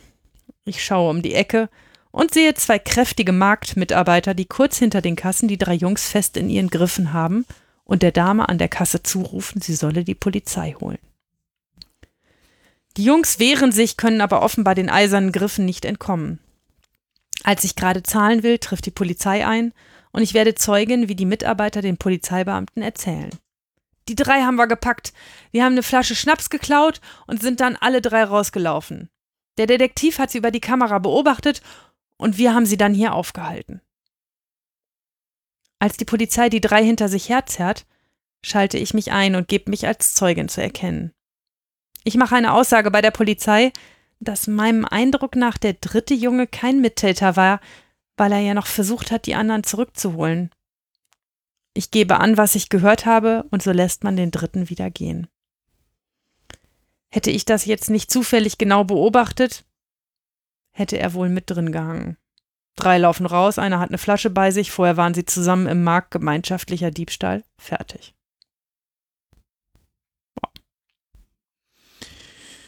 So schnell kann das gehen. Der dritte hat gar nicht so super viel falsch gemacht. Ich weiß nicht, was die geflüstert haben da im Regal. Ob das jetzt ein gemeinsamer Tatplan war. Ne? Zu sagen, mhm. oh, klauen wir jetzt den Alkohol, klauen wir den Alkohol nicht. Ne, das weiß ich nicht. Aber es kann auch sein, dass er einfach nur da stand und sagt, wie kommen wir denn an das Zeug ran? Und dann nimmt sich einer was und rennt raus und die anderen rennen hinterher, weil rausrennen ist jetzt nun mal angesagt. Und da steht einer und sagt noch, aber, aber du kannst doch nicht einfach was mitnehmen, lass das. Und denkt dann, scheiße, hier jetzt stehen bleiben geht auch nicht und rennt hinterher.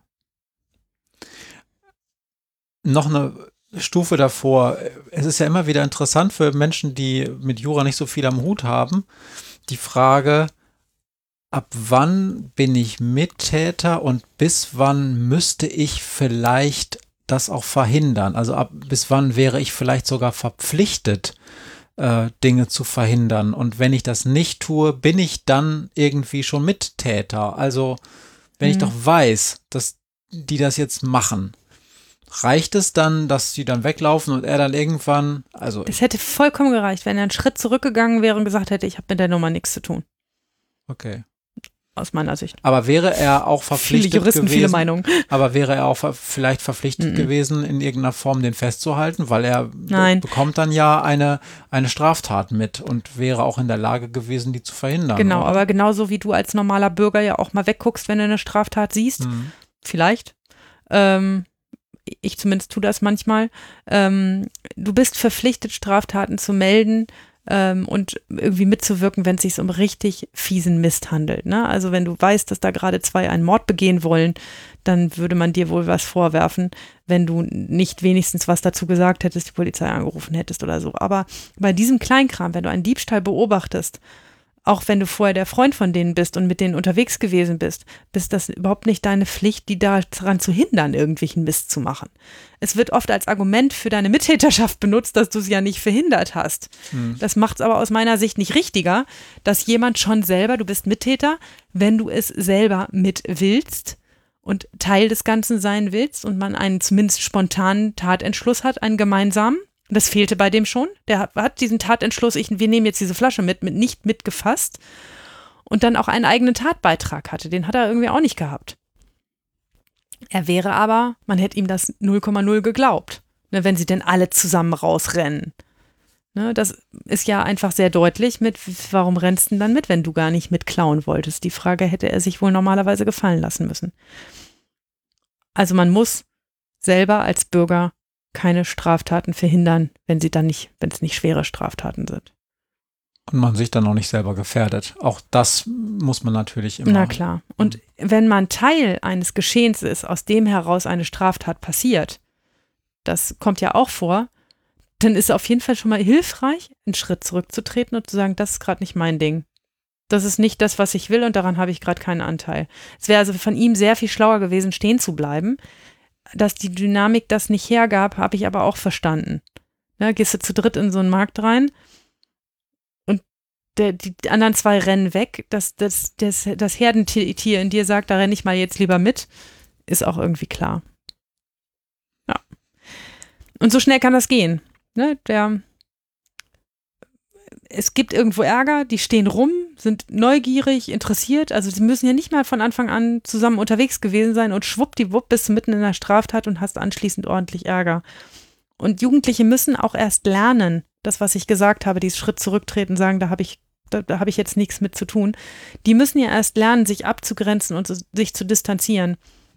Die sind anfällig für Gruppendruck und wenn das Hirn dann nicht sofort sagt, oh, das ist jetzt nicht gut, dann tappen sie eben in die Falle, bei Dingen mitzumachen, die selber am Anfang gar nicht so richtig ihre Idee gewesen sind, aber an denen sie plötzlich teilhaben.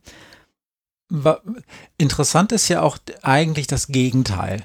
Also, ähm, also äh, interessant auch im juristischen Sinne meine ich jetzt. Äh, man hat als Gruppe dann irgendwas geplant, irgendeinen Tatentschluss zusammengefasst und ähm, jeder tut auch seinen Teil, dass das dann durchgeführt wird. Mhm. Und dann fängt einer an, Scheiß zu, machen. Scheiß zu bauen, indem er äh, noch mehr macht als vorher mhm. geplant. Also es gibt ja immer wieder diese Krimis zum Beispiel, wo man sagt, wir, ähm, wir klauen irgendwas oder wir halten den Kassierer fest und du machst das und auf einmal hat einer eine Wumme in der Hand und spielt und hält die so schräg und spielt Gangster und, äh, und zieht dann ein ganz anderes Ding auf. Mhm. Auf einmal ist es ein bewaffneter Raubüberfall mhm. und auf einmal fängt der an rumzuknallen und dann sind die beiden anderen ja Teil einer Straftat, die so gar nicht geplant war, aber mhm. die sich aus der geplanten heraus ergeben hat. Genau, und dann ist die Frage, wie sich die sich dazu dann verhalten.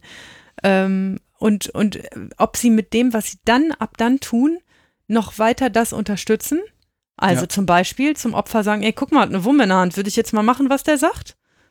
Das wäre ein deutliches, ich schließe mich der Sache an und meine auch, dass, also man würde das einen Mittäterexzess nennen, also jemand, der plötzlich etwas mitten in der Mittäterschaft tut, was nicht so geplant war.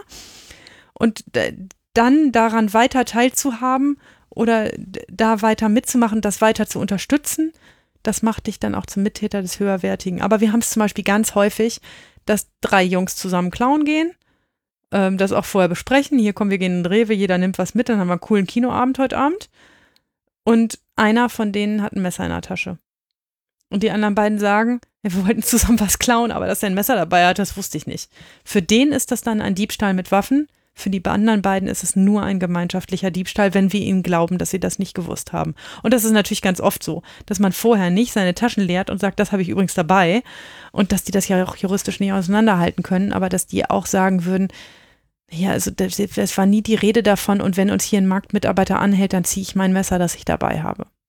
Und tatsächlich reicht es juristisch, wenn man die Waffe dabei hat, mhm. auch, wenn die, auch wenn die nie ins Spiel gekommen ja, ist. Ja, griffbereit. Ehrlich gesagt sogar, das finde ich eins von den widersinnigsten Dingen, wenn man eine Waffe klaut. Also wenn man ein Obstmesser klaut, ist das ein Diebstahl mit Waffen. Weil man dann ja eine Waffe hat.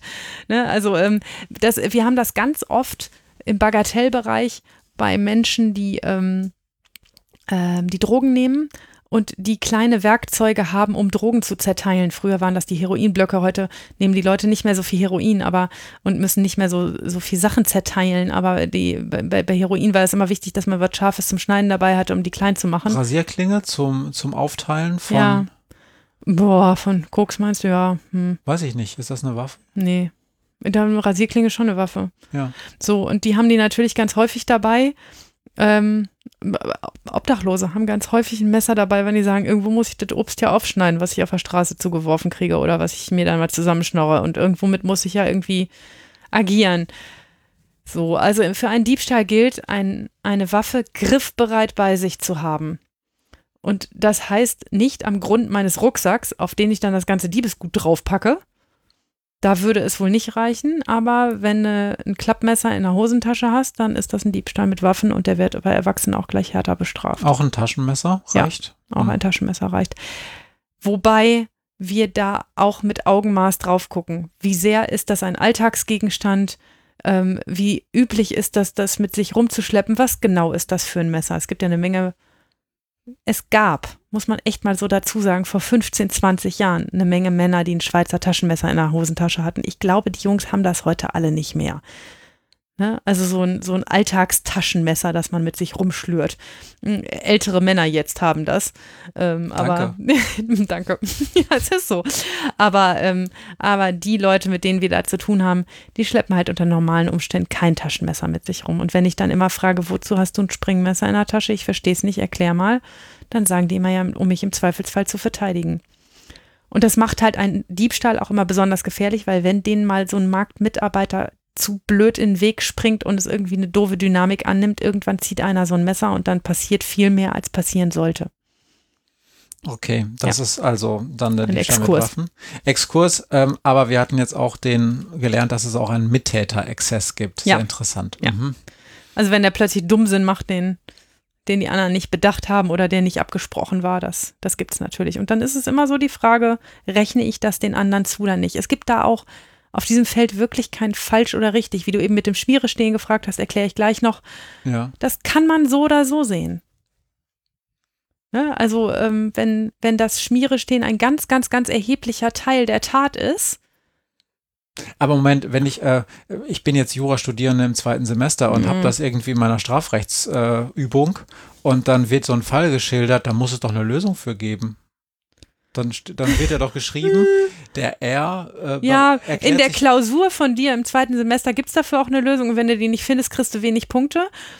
In der Praxis gibt es, kann ich alles argumentieren, kann ich den zum Mittäter und zum Teilnehmer machen, äh, wenn ich es nur richtig argumentiere. Das ist beides in alle Richtungen denkbar. Es gibt wenig, doch es gibt schon eine Menge eindeutige Situationen. Klar, die Bande, die was gemeinsam plant, macht das mittäterschaftlich und da kommt auch keiner heile raus.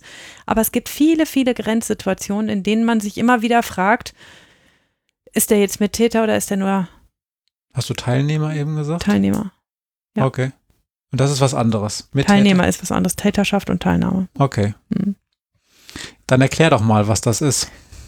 Ähm, ich will vorher noch kurz sagen, wie das mit der Abgrenzung ist. Ich habe eben gesagt, Jugendliche machen das, weil sie sich, weil sie erst noch lernen müssen, sich abzugrenzen und zu distanzieren. Und ich glaube, jeder von uns kennt diese Situation, in der wir Dinge gemacht haben, die wir eigentlich nicht tun wollten, in der wir dem Gruppendruck erlegen sind, in dem wir uns hinterher über unsere eigene Blödheit geärgert haben. Wir alle waren mal schwach und wir alle waren mal Mitläufer und hatten vielleicht sogar schon eine unrühmliche Rolle in einem gefährlichen Geschehen oder sogar in einer Straftat ähm, und unseren Anteil an etwas, was nicht gut war. Ähm, und die Abgrenzung ist schwer und es ist für die jungen Menschen schwer, sich, sich da richtig zu finden und zu sagen, so, ich glaube, ab jetzt beginnt es echt doofer Scheiß zu werden, jetzt mache ich mal nicht mehr mit. Ja. Wollte ich nur. Du guckst so. Ich, ich stelle Nee, mal, äh, wollen wir mal meine, zwei Fra meine Frage vorziehen? Ich würde dich fragen, kennst du eine Situation, in der du ein blöder Mitläufer gewesen bist? Nee, ich überlege gerade, also ich hatte ja schon in einer der letzten Folgen erzählt, dass ich mal einen unrühmlichen Tatbeitrag bei äh, der Eroberung mehrerer Mercedes-Sterne. Du warst ein klassischer Da Mittäter. war ich klassischer Mittäter. Ähm, ich habe einen Fall, ja. Aber der ist wieder ganz besonders und der ist wirklich lange her. Das ist nämlich äh, eine traumatische Erinnerung aus dem Kindergarten. Kommt jetzt wieder der Lutscherfall? Ja, Ach Gott, den hast du schon erzählt. ja, also. ähm, und Aber da hast du doch gar nichts falsch gemacht. Da habe ich ja das, das, das, äh, also für diejenigen, die es nicht mehr wissen, ich, es, es hat jemand in meinem Beisein Lutscher geklaut und ich behaupte immer noch, ich hätte das nicht gewusst und das wurde mir in die Schuhe geschoben und dann musste ich mithängen, obwohl, naja. Ähm, Lange traumatische Sache. Also mir fällt was ein. Ich weiß, dass ich mal auf einer Demonstration mitgelaufen bin. War so eine Uni-Demo. Da ging es, wenn ich mich recht entsinne, ums Hochschulrahmengesetz und um irgendwelche erhöhten Studiengebühren. Und da sind nicht hunderte, tausende Studenten durch die Stadt gezogen und haben da so eine riesen Demo und war ein Mörderding. Und ich bin da mit drin rumgelaufen und geschwommen und habe mich wohlgefühlt und habe gedacht, hier, wir, wir sagen jetzt mal unsere Meinung und wir gegen alle und hm.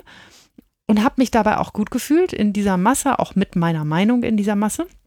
Und bin dann, ich weiß nicht warum, weil ich eine doofe Abkürzung laufen wollte oder irgendwas war, ich bin auf jeden Fall vor den Demonstrationszug geraten.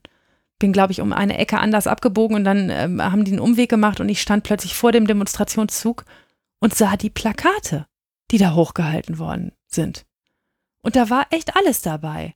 Fick den scheiß Staat, ähm, die, die wildesten, die wildesten ähm, Sprüche. Und davon hatte ziemlich wenig was mit diesem Hochschulrahmengesetz und diesen Studiengebühren zu tun.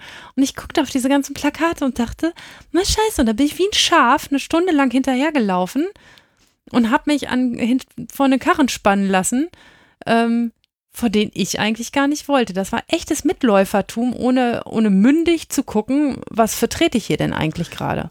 Gut, aber ist das dann noch im klassischen juristischen Sinne dann Nein. so ein Täterschaft- und Teilnahmefall? Weil das ist ja, Nein, also das diese, ist nur ein Mitläuferfall. diese, diese Massenphänomene sind ja nochmal was anderes. Also wenn was dazu kommt, ich ähm, kann mich erinnern, äh, äh, als Sportbegleiter, als Fan äh, in verschiedenen Sportarten am Rand gestanden zu haben und äh, zumindest gegenüber dem Schiedsrichter eindeutig äh, strafrechtsrelevante Gott, ja. Dinge geäußert zu haben und zwar äh, sehr laut. Naja, gut. Das würde ich fast sagen, das gehört irgendwie zum Sport. Ja, aber wenn man es mal, also wenn man es in der 1 zu 1 Situation geäußert hätte, wäre das also eine ganz, ganz klare Beleidigung gewesen. Und ich hab, kann mich erinnern, ich habe diese Sprüche, die ich alle nicht kannte, ganz am Anfang, habe die halt gelernt, weil alle sie gerufen haben und dann am Ende konnte ich sie am lautesten schreien. Also Wenn ich so da, darüber rede, dass vielleicht jeder schon mal schwach und Mitläufer war und eine unrühmliche Rolle hatte.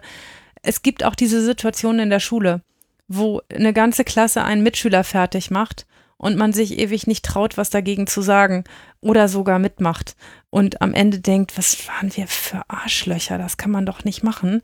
Ähm, ne, also auch das sind, sind immer so, so Gruppenphänomene und auch, ähm, auch, auch Dynamiken, in denen man plötzlich drin hängt und an etwas beteiligt ist, was wirklich böse und scheiße ist und wo man am Ende denkt, oh, ich glaube, da hätte ich mich mal ein bisschen mehr abgrenzen müssen. Und das passiert Jugendlichen eben auch dauernd.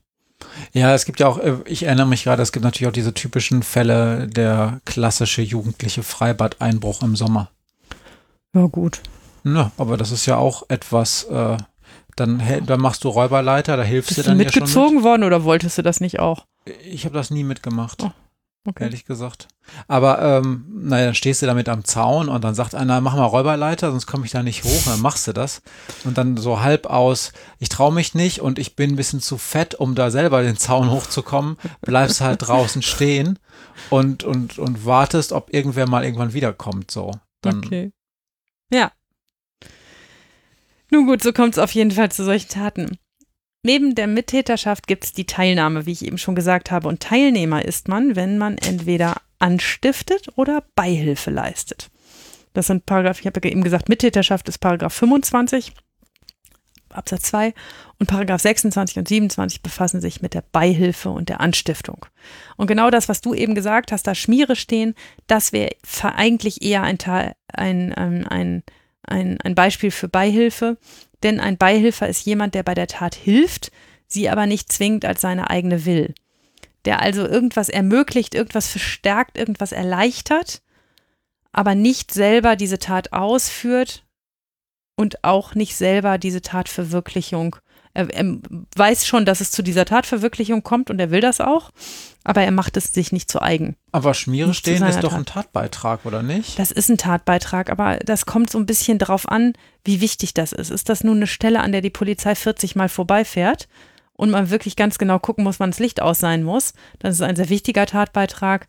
Wenn du irgendwen an das Anfang vom Schulgelände stellst, während alle anderen die Klassenräume durchsuchen, ja, dann pff, ist Schmiere stehen vielleicht eher nur so Beihilfe. Gut, aber Fluchtwagen fahren zum Beispiel, Boah. klassischen Bankräuberfilm, das, Das, ist, dann, eine Mittäterschaft. Ja.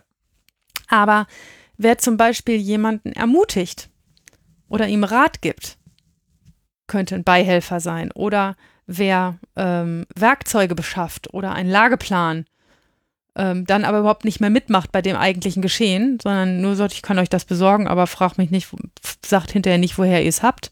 Das wäre ein typischer Beihilfer. Das war jetzt ja gerade in diesem ähm, berühmten Fall, wo es um den ähm, Regierungspräsidenten von Kassel. Mhm. Walter Da- Lübcke, ne? Ja, genau. Da war ja diese zweite Person auch die Frage, was ein Tatbeitrag war und ob es eine Beihilfe ist oder. Beihilfe zum Mord war angeklagt und da ist er freigesprochen worden. Allerdings deshalb, weil ich meine, der Haupttäter ständig andere Sachen behauptet hat, weil der erst Genau. sagt, er also erheblich verschiedene Tatvarianten erzählt hat. Der, der selber, der Beihilfer selber, der vermeintliche, hat nichts gesagt, wenn ich das richtig der Presse entnommen habe. Und der Haupttäter hat so unterschiedliche Geschichten erzählt, dass das Gericht hinterher nicht feststellen konnte, was für einen Tatbeitrag nun dieser Beihilfer hatte. Also Mangel an Beweisen. Mhm, genau Okay. und haben ihn dann freigesprochen. Ja. Und dann gibt es den Anstifter, das ist der, wie es der Wortsinn das eigentlich auch sagt, jemand, der einen anderen erst auf die Idee einer Tat bringt und in dem anderen einen Tatentschluss weckt. Ich habe auch zur Anstiftung einen Fall und der Fall heißt Metin. Metin ist ein Riesenbaby. Er ist erst 15, aber schon fast 1,80 groß. Er wiegt locker über 100 Kilo, hat breite Schultern und Riesenhände. In seiner Familie sind alle breit gebaut, da fällt er nicht auf. Unter Gleichaltrigen ist er jedoch ein wahrer Koloss. Auch Metin hat nicht wirklich echte Freunde, dazu ist er ein bisschen zu uncool. Und doch wäre er auch gern dabei, wenn die anderen Spaß haben und auch wenn die anderen Scheiße bauen. Und dann ist der Adrian ein wahrer Anführer und natürlich immer vorne mit dabei, besonders wenn es um Blödsinn und auch um groben Blödsinn geht. Adrian erkennt schnell Metins Potenzial. Und so kommt es, dass er ihn eines Tages fragt, ob er nicht mitkommen möchte, wenn sie, die Jungs, eine Runde draußen drehen. Metin freut sich und denkt sich wenig Böses dabei, also geht er mit. Als die Gruppe, die aus Adrian, Metin und drei anderen Jungs besteht, an einem Getränkemarkt auf Michel trifft, kommt Adrian eine Idee. Er flüstert mit den anderen und sagt dann zu Metin, hey, geh mal zu dem Kleinen da vorne. Dann hältst du ihn auf und sagst Taschenkontrolle. Und du musst ganz böse dabei gucken. Und dann schauen wir dir mal, was er dir gibt. Metin weiß schon, worauf das hinausläuft, und er will ja auch die anderen beeindrucken. Also geht er zu Michel, stellt sich ihm direkt in den Weg und sagt böse Taschenkontrolle. Michel weiß sofort, dass er Probleme bekommt, wenn er jetzt rumzickt. Also öffnet er den Reißverschluss seiner Bauchtasche und hält sie geöffnet Metin hin. Dieser nimmt die Tasche an sich und dann das darin liegende Portemonnaie, guckt nach dem Bargeld und steckt sich die gefundenen 45 Euro in die Hosentasche. Dann wirft er Michel die Tasche wieder zu und sagt: Geht doch, verpiss dich jetzt. Stolz wie Bolle kehrt Metin mit 45 Euro zu den anderen zurück. Er geht in den Getränkemarkt und kauft für alle Getränke und Chips in rauen Mengen. Als er wieder aus dem Markt rauskommt, wartet schon die Polizei auf ihn. Das ist nicht ohne, weil das, was er da gemacht hat, leider eine räuberische Erpressung ist und das ist Verbrechen. Und für das bekommt ein Erwachsener nicht unter einem Jahr Freiheitsstrafe. Und angestiftet hat ihn Adrian. Der hatte vorher überhaupt keine Idee, dass man sowas machen könnte. Und Adrian war nicht Teilnehmer dieser Tat. Er hatte mit der Tat selber nichts zu tun. Er hatte auch am Ende nichts von der Tatbeute. Wenn er was davon bekommen hätte oder sogar, ne, so, ein, so eine Arbeitsteilung gegeben hätte, zu sagen, komm, ich habe die geile Idee und ich sehe zu, wie wir hinterher das Geld loswerden. Aber der Mädchen hat doch Getränke für alle gekauft. Boah, das waren dann Vorteile, die die anderen dafür hatten, aber sie haben auf jeden Fall vorher nicht ausgemacht, dass das so laufen wird. Mhm. Ja, wie gesagt, man, da, auch darüber könnte man sich streiten, wenn man sagen würde, also wenn man den Fall anders stricken würde, dass alle sagen, du nimmst dem 45 Euro weg, du selbst kriegst 5 Euro, die anderen 40 Euro teilen wir unter uns auf. Ähm, und hier, wenn die Polizei kommt, dann sagen wir, dass wir nur zu viert unterwegs waren und Michel irgendeinen gesehen hat, der halt groß war und dann wissen wir nicht, wer das gewesen ist. Das hätte man alles miteinander besprechen können. Das war in dem Fall aber nicht so. Man hat den, sozusagen den Tatentschluss beim Meeting geweckt und ihm dann auch eine Idee äh, gegeben, wie man das machen könnte, aber die komplette Ausführung hat Metin übernommen und er hat auch selber gewusst, was er da tut und wie er so wirkt. Die Idee war ganz gut, hat oft geklappt mit der Taschenkontrolle. Also das war nicht das erste Mal, also das war nicht das einzige Mal? Nee, es kam dann hinterher noch zu diversen Taschenkontrollen. Was also so ob, blöd ist, obwohl weil. Obwohl sie schon das erste Mal erwischt wurden? Ja. Oh Gott. Hm.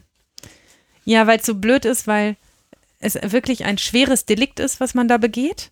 Mit dieser räuberischen Erpressung oder auch mal Raub, je nachdem, ob man die Tasche sich selber wegnimmt oder hingehalten kriegt. Ähm, aber das ist ein schweres Delikt. Und eigentlich hat er den, der hat die Leute zumindest nie angefasst. Er hat einfach nur böse geguckt und gedroht. Aber das war eine solche Gewaltdrohung, wenn dieser Riesenkerl sich aufgebaut hat und gesagt hat, Taschenkontrolle, dass die alle wussten, okay, es gibt auf der Schnauze, wenn ich dem jetzt nicht sofort meinen Kram gebe. Ist das dann nicht eigentlich diskriminierend? Also ich stelle mir vor, da, da, stellt sich so ein Hänfling dahin und sagt Taschenkontrolle. Ja, dann lacht der andere einmal laut. Ist das dann eine räuberische Erpresse? Nee. Ist das nicht gemein? Ja, wenn du groß und stark bist, musst du aufpassen, was du sagst. Wie heißt das bei Spider-Man? Aus viel. ich weiß. aus viel Macht äh, kommt viel Verantwortung, irgendwie ja, sowas. Irgendwie sowas. Ja, ja. Ja. Übrigens ist Adrian am Ende fast genauso hart bestraft worden wie Metin, weil er ihn ja erst auf diese Schnapsidee gebracht hat und weil er ein bisschen der Kopf dahinter war. Ähm, deshalb hat er doch einiges abgekriegt und er hat dann auch noch rumgepault im Prozess und gesagt, wieso, ich habe doch gar nichts gemacht. Ich habe keinen angefasst, ich habe auch nichts gesagt. Dass er aber der war, der die Idee in Metins Kopf gepflanzt hat. Deshalb ist er als Anstifter bestraft worden. Okay. Ja. Aber eigentlich, wenn ich das so richtig jetzt zusammenfasse, wir haben dann diese Anstifter, wir haben die Teilnehmer, wir haben die Täter und dann haben wir diese verschiedenen Abstufungen von Teilnahme und von Tatbeitrag und Anstiftung. Das ist doch eigentlich Jetzt nur. bringst du es durcheinander. Entschuldigung, Teilnahme gliedert sich in Anstiftung und Beihilfe. Das ist die Teilnahme. Und Täterschaft ist das andere, was ja, daneben okay, steht. nein, das, Mhm. das, Du, gut. das tut, du hast gerade getan, als wären es drei verschiedene. Das ist nicht. Nein, ähm, ich versuche nur, also das ist doch eigentlich etwas, das ist ein bisschen ketzerisch, aber ähm, das ist doch eigentlich nur, damit Juristen Arbeit haben, oder? Das ist doch eigentlich alles böse und gemein und man muss sich das doch einfach nur anhören und dann kann man dann nicht einfach sagen, ihr wart das alles irgendwie zusammen? Jein. Es ist ja schon wichtig, ob einer bei der Tat dabei war, ob es seine Tat ist. Oder ob er nur einen gewissen Anteil an dieser Tat hatte, die aber, das ist halt weniger böse und gemein. Also um das mal flach zu sagen, se selber nichts zu machen und sozusagen nur einen Lageplan zu liefern für einen, also wenn, wenn du derjenige bist, der in der Bank arbeitet und dem Bankräuber-Trio äh, den, äh, den Gebäudeplan des, ähm, der Bank aushändigst, dann begehst du selber ja diesen Bankraub nicht. Und das, deine Hemmschwelle ist ja eine ganz andere, einen Plan zu kopieren und denen zu geben. Ja, du weißt, was die tun werden, aber deine Hemmschwelle ist doch eine ganz andere, als sich ernsthaft eine Strumpfmaske übers Gesicht zu ziehen und mit einer Wumme in eine Bank reinzulaufen. Auf der anderen Seite ist der Tatbeitrag absolut zentral. Also, Darü auch darüber kann man sich streiten. Ja, bei der Bank vielleicht. Naja, aber das ist ja tatsächlich häufig so, dass Ja. sozusagen der Tatbeitrag ein äh, von bestimmten Leuten an bestimmten Zeit- Schaltstellen sehr groß ist, weil ohne sie nichts laufen würde. Weil alles irgendwie kausal ist. Aber, ne, ja. Aber trotzdem ist, ist diese Hemmschwelle etwas zu tun, was zwar der Tat hilft und sie auch fördert, aber letzten Endes nicht mitten in, zur Tatausführung, zur direkten dazugehört, ähm, ist ein, ein, ein ganz anderes Kaliber. Und deshalb wird der Beihilfer auch weniger bestraft. Hm.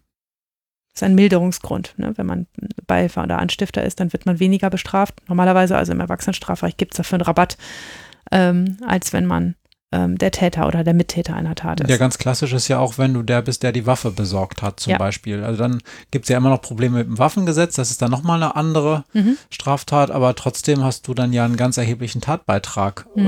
äh, oder zumindest diese Tat ermöglicht, indem du äh, diese Waffe gekauft oder, oder, Genau, oder vermittelt hast. Oder Aber ist das verkauft. Ganze eine Absprache zwischen dir und mir gewesen? Ne? Ich besorge eine Waffe ähm, und du sagst, ich will, ähm, ich will den Nachbarn umbringen, der nervt. Ähm, und ich sage, gut, ich kann dir eine Wumme besorgen und dann läufst du alleine los und erschießt ihn. Oder ist es ein, wir regen uns gemeinsam darüber auf, wie der sein Nachbar nervt, überlegen uns, was man da machen könnte, planen dann, dass man ihn umbringen könnte und ich sage, aber ich habe eine Idee, ich könnte dir eine Waffe besorgen. Hm. Der erste Fall wäre wahrscheinlich nur eine Beihilfe von mir, der zweite wäre eine Mittäterschaft. Und das, deshalb ist das auch nicht super, das, das ist in jedem Einzelfall wieder unterschiedlich und deshalb ist es schwer, das abzugrenzen, weil es immer wirklich darauf ankommt, was haben die Beteiligten miteinander abgesprochen. Ich erlebe das übrigens ganz oft vor Gericht, ähm, dass man, dass die Beteiligten sich dann, zumindest wenn sie aus der Nummer nicht mehr rauskommen, sehr ehrlich dazu äußern, welchen Tatbeitrag sie hatten und welchen der, die anderen hatten. Also das ist so eine Art Ehrenkodex, dass wenn man da schon gemeinsam sitzt und was gemacht hat, dass man dann auch nicht anfängt, da rumzuhühnern äh, und zu sagen, ich hatte damit aber nichts zu tun. Also es gibt ganz selten mal diese Konstellationen, in denen einfach alle, die da sitzen, sagen, also ich war es nicht, keine Ahnung, ob es die anderen, also puh, Mhm. weiß ich nicht. So, aber ganz oft ist es auch so, dass einer sitzt und sagt so, also ich hatte die Idee, ich habe auch die anderen angerufen und zusammengetrommelt. Die haben dann auch mitgemacht, das war nicht gut, aber die Idee war von mir. Gibt es denn auch äh, die Fälle, die ja manchmal ganz schlau wären eigentlich, wenn man vorher abspricht, wir ähm, belasten den alle gemeinschaftlich, inklusive ihm selbst, der entweder noch nicht strafmündig ist Ja. oder der noch keine Vorbelastung hat? Okay. Ja, natürlich. Ich erlebe das nicht so häufig, weil erstens meine Jugendlichen nicht so super ausgebufft sind und weil es bei mir nicht so um die Wurst geht. Aber natürlich ist das gängig, dass man sich zu viert überlegt, wenn man zu viert was getan hat, wer ist derjenige, der von uns am wenigsten Ärger kriegt, der wird von allen belastet, der belastet sich auch selber und dann kriegt er von den anderen eben Geld dafür. Das habe ich, glaube ich, auch schon im Gerichtssaal erlebt.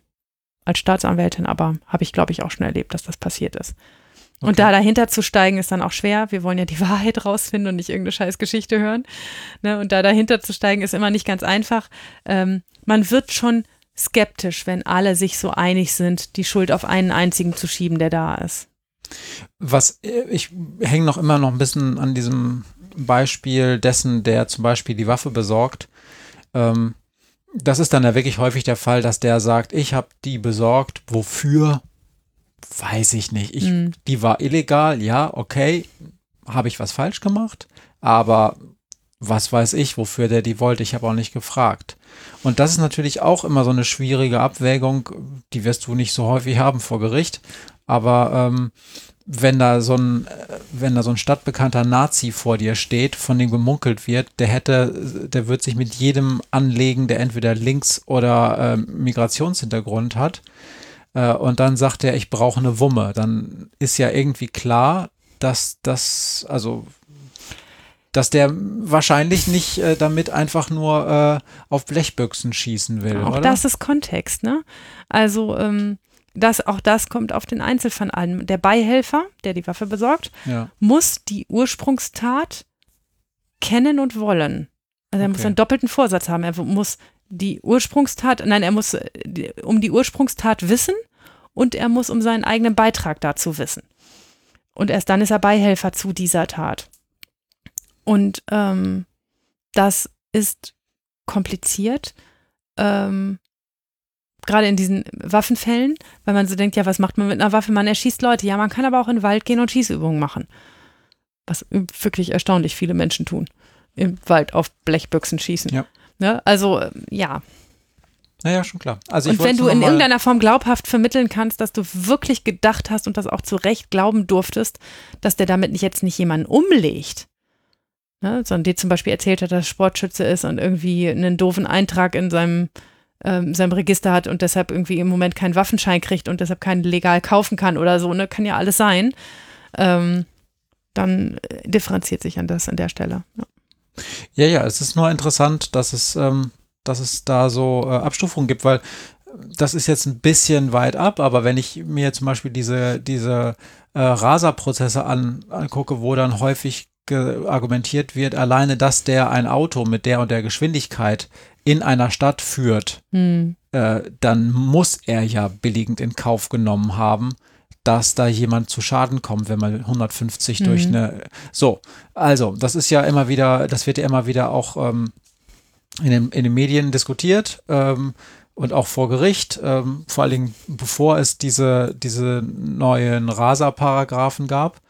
Ähm, und dann ist es beim, das ist ja beim Waffenbesitz so ein bisschen analog. Ich weiß, Analogieverbot im Strafrecht, aber äh, trotzdem, äh, da habe ich eine, da verkaufe ich Waffen äh, an Leute, die wirklich meines Wissens gefährlich sind mhm. und sage, ja, wofür der die benutzt hat, was weiß ich. Also nehme ich nicht billigend in Kauf, dass der, wenn auch eine nicht sehr konkretisierbare Tat auf jeden Fall begeht. Mhm. Ist das ich weiß, dass es ja, ja, aber sie muss halt konkretisierbar sein. Ja, ja ne? das genau. ist mir schon klar. Also du kannst es auch von jedem, der einem anderen ein Päckchen Heroin verkauft, sagen.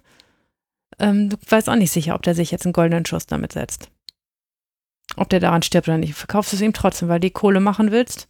Mhm. Ähm, ne? ja, Und äh, ja, schwierig. Okay. Ja. wollte ich nur noch mal geklärt haben. So, jetzt haben wir viel durcheinander geredet äh, und das wenig strukturiert, aber es ist auch schwierig, das zu strukturieren. Es beschäftigt uns aber ununterbrochen die Frage, wer hat welchen Anteil an einer Tat und hat was gewollt und was wissen können. Ähm, ja, und vor Gericht ist da die Dynamik der Beteiligten immer interessant, die dann da gemeinsam auf der Anklagebank sitzen. Manchmal ist es auch ziemlich wichtig, in welcher Reihenfolge man sie befragt. Ja, äh, für mich ist interessant, ähm, ich weiß, worauf du hinaus willst, aber für mich ist es äh, noch, noch interessant, ähm, gerade weil ich das nochmal vor diesem Filter Jurastudium sehe, was ist denn daran wirklich schwierig? Das Subsumieren? Also ist jemand jetzt Teilnehmer oder Täter Nein, oder nein. die Tatsachenfeststellung? Die Tatsachenfeststellung. Es ist schwierig rauszukriegen, was passiert ist, was sich in den Köpfen der Beteiligten abgespielt hat. Ne, wenn das, sie können dir die Wahrheit sagen, sie müssen dir nicht die Wahrheit sagen.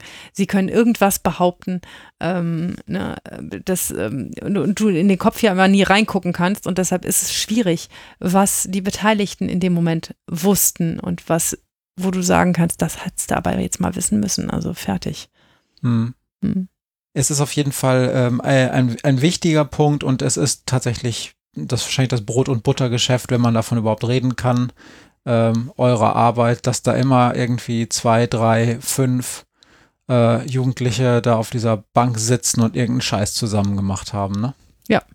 Und wir haben noch gar nicht über Schlägereien auf irgendwelchen Schützenfesten geredet. Mm. Das sind- Die, die sind auch ein Träumchen, vor allen Dingen, wenn einer anfängt zu schlagen und dann einer erst eine Weile daneben steht, sich das anguckt und dann sagt, oh, eigentlich können wir auch mitmachen und dann anfängt drauf zu zimmern. Und dann sind sie auch noch alle besoffen, können Mhm. sich nicht mehr erinnern. Ein Und Träumchen. die Zeugen, die da sind, waren auch besoffen und jeder erzählt was anderes. Mhm. Und dann sollst du anfangen zu subsumieren. Mhm. Wer war Teilnehmer, wer war Täter und Mm. blub. Ich, keine weiteren Fragen. Okay. Du hast ähm, deine Frage schon gestellt. Ich habe meine Frage schon gestellt. Ich habe auch eine Frage, aber die ist jetzt irgendwie total out of context, weil eigentlich dachte ich, ich hätte noch ein bisschen Zeit, ähm, während du jetzt deine Frage stellst. Ich habe über unseren Podcast nämlich nachgedacht und über deine Radiostimme äh, und habe eine ganz andere Frage, eine ganz fremde Frage und zwar die Frage, Maria, wenn du in deinem Leben noch mehr Zeit hast, als du als wenig beschäftigte Jugendrichterin eh schon hast, ähm, was wäre dein Zweitpodcast? Ihr seht, ich habe noch ein bisschen Kapazitäten. Mein Zweitpodcast. Naja, gäbe es noch Ja. was, worüber du gerne podcasten würdest? Damit wir deine Stimme noch häufiger hören, weißt du? Mm, Ich würde total gerne, oder das habe ich im letzten Jahr oft überlegt, dass man eigentlich diese Kinder animieren müsste, einen Podcast darüber zu machen mit ihnen, wie sie diese Corona-Zeit wahrnehmen und was sie, was sie empfinden und was ihnen wichtig ist und wie sie, wie sie, wie sie diese, diese Isolation wahrnehmen und, äh, und das, dieses Getrenntsein von Freunden und wie, ob ihnen das eigentlich wichtig ist oder nicht und ob sie das vermissen oder nicht und was ihnen, also ich, ähm, wir haben in unserem Jugendrechtspodcast-Haushalt in den letzten Wochen schon oft gehört, ah, eigentlich würde ich ganz gern wieder zur Schule gehen. das ist interessant, weil vorher war das nicht so en vogue. Ähm, ich fände es total spannend, mit Kindern darüber zu sprechen, wie sie diese Corona-Zeit wahrnehmen. Das, der Zug ist aber abgefahren, das hätte man ab Tag 1 machen müssen, hätte man eine Art Corona-Tagebuch führen müssen, das wäre cool gewesen, aber wir haben ja irgendwie alle im letzten März geglaubt, dass sich das Ganze bis zum Sommer erledigt hat. Obwohl Christian Drosten schon von Anfang an gesagt hat, da haben wir ein Jahr was von. Das wollte nur leider keiner hören. Ja, okay. Also ich denke mal, man wird wahrscheinlich äh, zu, äh, zuhauf auf YouTube fündig. Es wird wahrscheinlich kein, also von solchen Statements, wie es gerade läuft, es wird nur keine Serie geben, weißt du? Also mit einer Person oder mit einer Gruppe, die man dann so alle zwei Wochen mal hört. Mhm. Aber auf YouTube wird es natürlich max, äh, massiv viele Statements geben, wie geht's mir so gerade, auch von Jugendlichen und Kindern und so. Tja, Aber ja, gute Idee. Tja, also fände fänd ich immer interessant. Oder hätte ich unsere, unsere Kinder gern zu angestiftet, das zu tun, aber hat irgendwie am Ende nicht geklappt. Dann habe ich noch eine weitere Ankündigung zu machen oder eine Frage zu stellen. Maria, es gibt doch jetzt diese neue App, die alle so hypen, ne? Mm, Clubhouse, ne? ja. Und da kann man ja auch, also ich hab, weiß von mehreren Podcasts, die veranstalten da so HörerInnen-Treffen. Und ich wollte mal fragen, hättest du da auch Bock zu? Hm. Ja, Das war jetzt ein bisschen abgesprochen, ne? vielleicht. Hätte ich ein bisschen überraschter tun müssen. Ja. Ja. Also Ja. wir haben nämlich überlegt, äh, wir finden zwar ähm, wir finden ja alles, was Hype ist, erstmal doof, aber eigentlich natürlich total super. Und ich habe ein iPhone und ich bin seit ein paar, seit zwei, drei Wochen auch bei Clubhouse und finde ähm, ganz viel daran auch nicht so geil, aber was ich schon super finde, ist, dass äh, einige Podcasts inzwischen so äh, Veranstaltungen machen, wo sich die Podcastenden da reinsetzen, einen Termin verkünden und dann können alle, die irgendwie Mitglieder bei Clubhouse sind, ähm, auch dazu kommen und dann macht man so eine halbe oder eine Stunde Frage-Antwort. Wir bereiten nichts vor, sondern setzen uns dahin und gucken, ob einer kommt. Ja, Das Finde ich machen wir gut. mal, ne? machen wir mal. Das machen wir äh, dann wahrscheinlich aber erst nach der nächsten Folge. Insofern hört euch die nächste Folge auch an. Da werden wir einen konkreten Termin verkünden und das auch auf den sozialen Medien äh, dann weiterreichen. Und wenn nur Maria und ich da sitzen, dann unterhalten wir uns ein bisschen alleine auf Clubhouse. Und ansonsten freuen wir uns, wenn alle, die äh, ein iOS-Gerät, also iPhone oder iPad haben und einen Clubhouse-Zugang, einfach mal dazukommen und dann gucken wir mal, wie sich die Sache entwickelt. Ist auch ein bisschen sophisticated, dass das nur für Apple geht, ne? Ich kann dir als äh, jemand, der in der App-Entwicklung lange gearbeitet habe, hat tausend gute Gründe dafür sagen und das hat nichts mit Elitendenken zu tun, sondern Mhm. einfach nur, man muss sich entscheiden. Wer am Anfang für zwei Plattformen gleichzeitig entwickelt, dem ist Geld offensichtlich scheißegal Hm, oder er hat keine Ahnung. okay. Verstehe. Okay, also es ist nicht sophisticated, sondern technisch nun mal so, wie es ist. Ja, tatsächlich. Okay, dann schauen wir mal. Ähm, wir nächste Woche oder fast schon nächste Woche ist es, weil wir ein bisschen im Verzug sind, gibt es einen Termin für Clubhouse und ähm, dann könnt ihr uns Löcher in den Bauch fragen. Schauen wir mal. Und wir wissen auch schon ein bisschen, was wir in der nächsten Folge machen, nicht ja, wahr? das wissen wir. Wir reden mit einer Gästin ähm, über das Thema, wie man eigentlich ähm, mit besonderen Fällen äh, von Jugendkriminalität umgeht, wo zum Beispiel psychische Auffälligkeiten im Spiel sind. Also wir reden ähm, für die Expertinnen unter euch über Jugendforensik, psychiatrische Beurteilung von Jugendlichen und Begutachtung. Begutachtung und so weiter und so fort mit jemandem, der das beruflich macht. Und da freuen wir uns sehr. Total. Das wird eine spannende Folge. Hört wieder rein.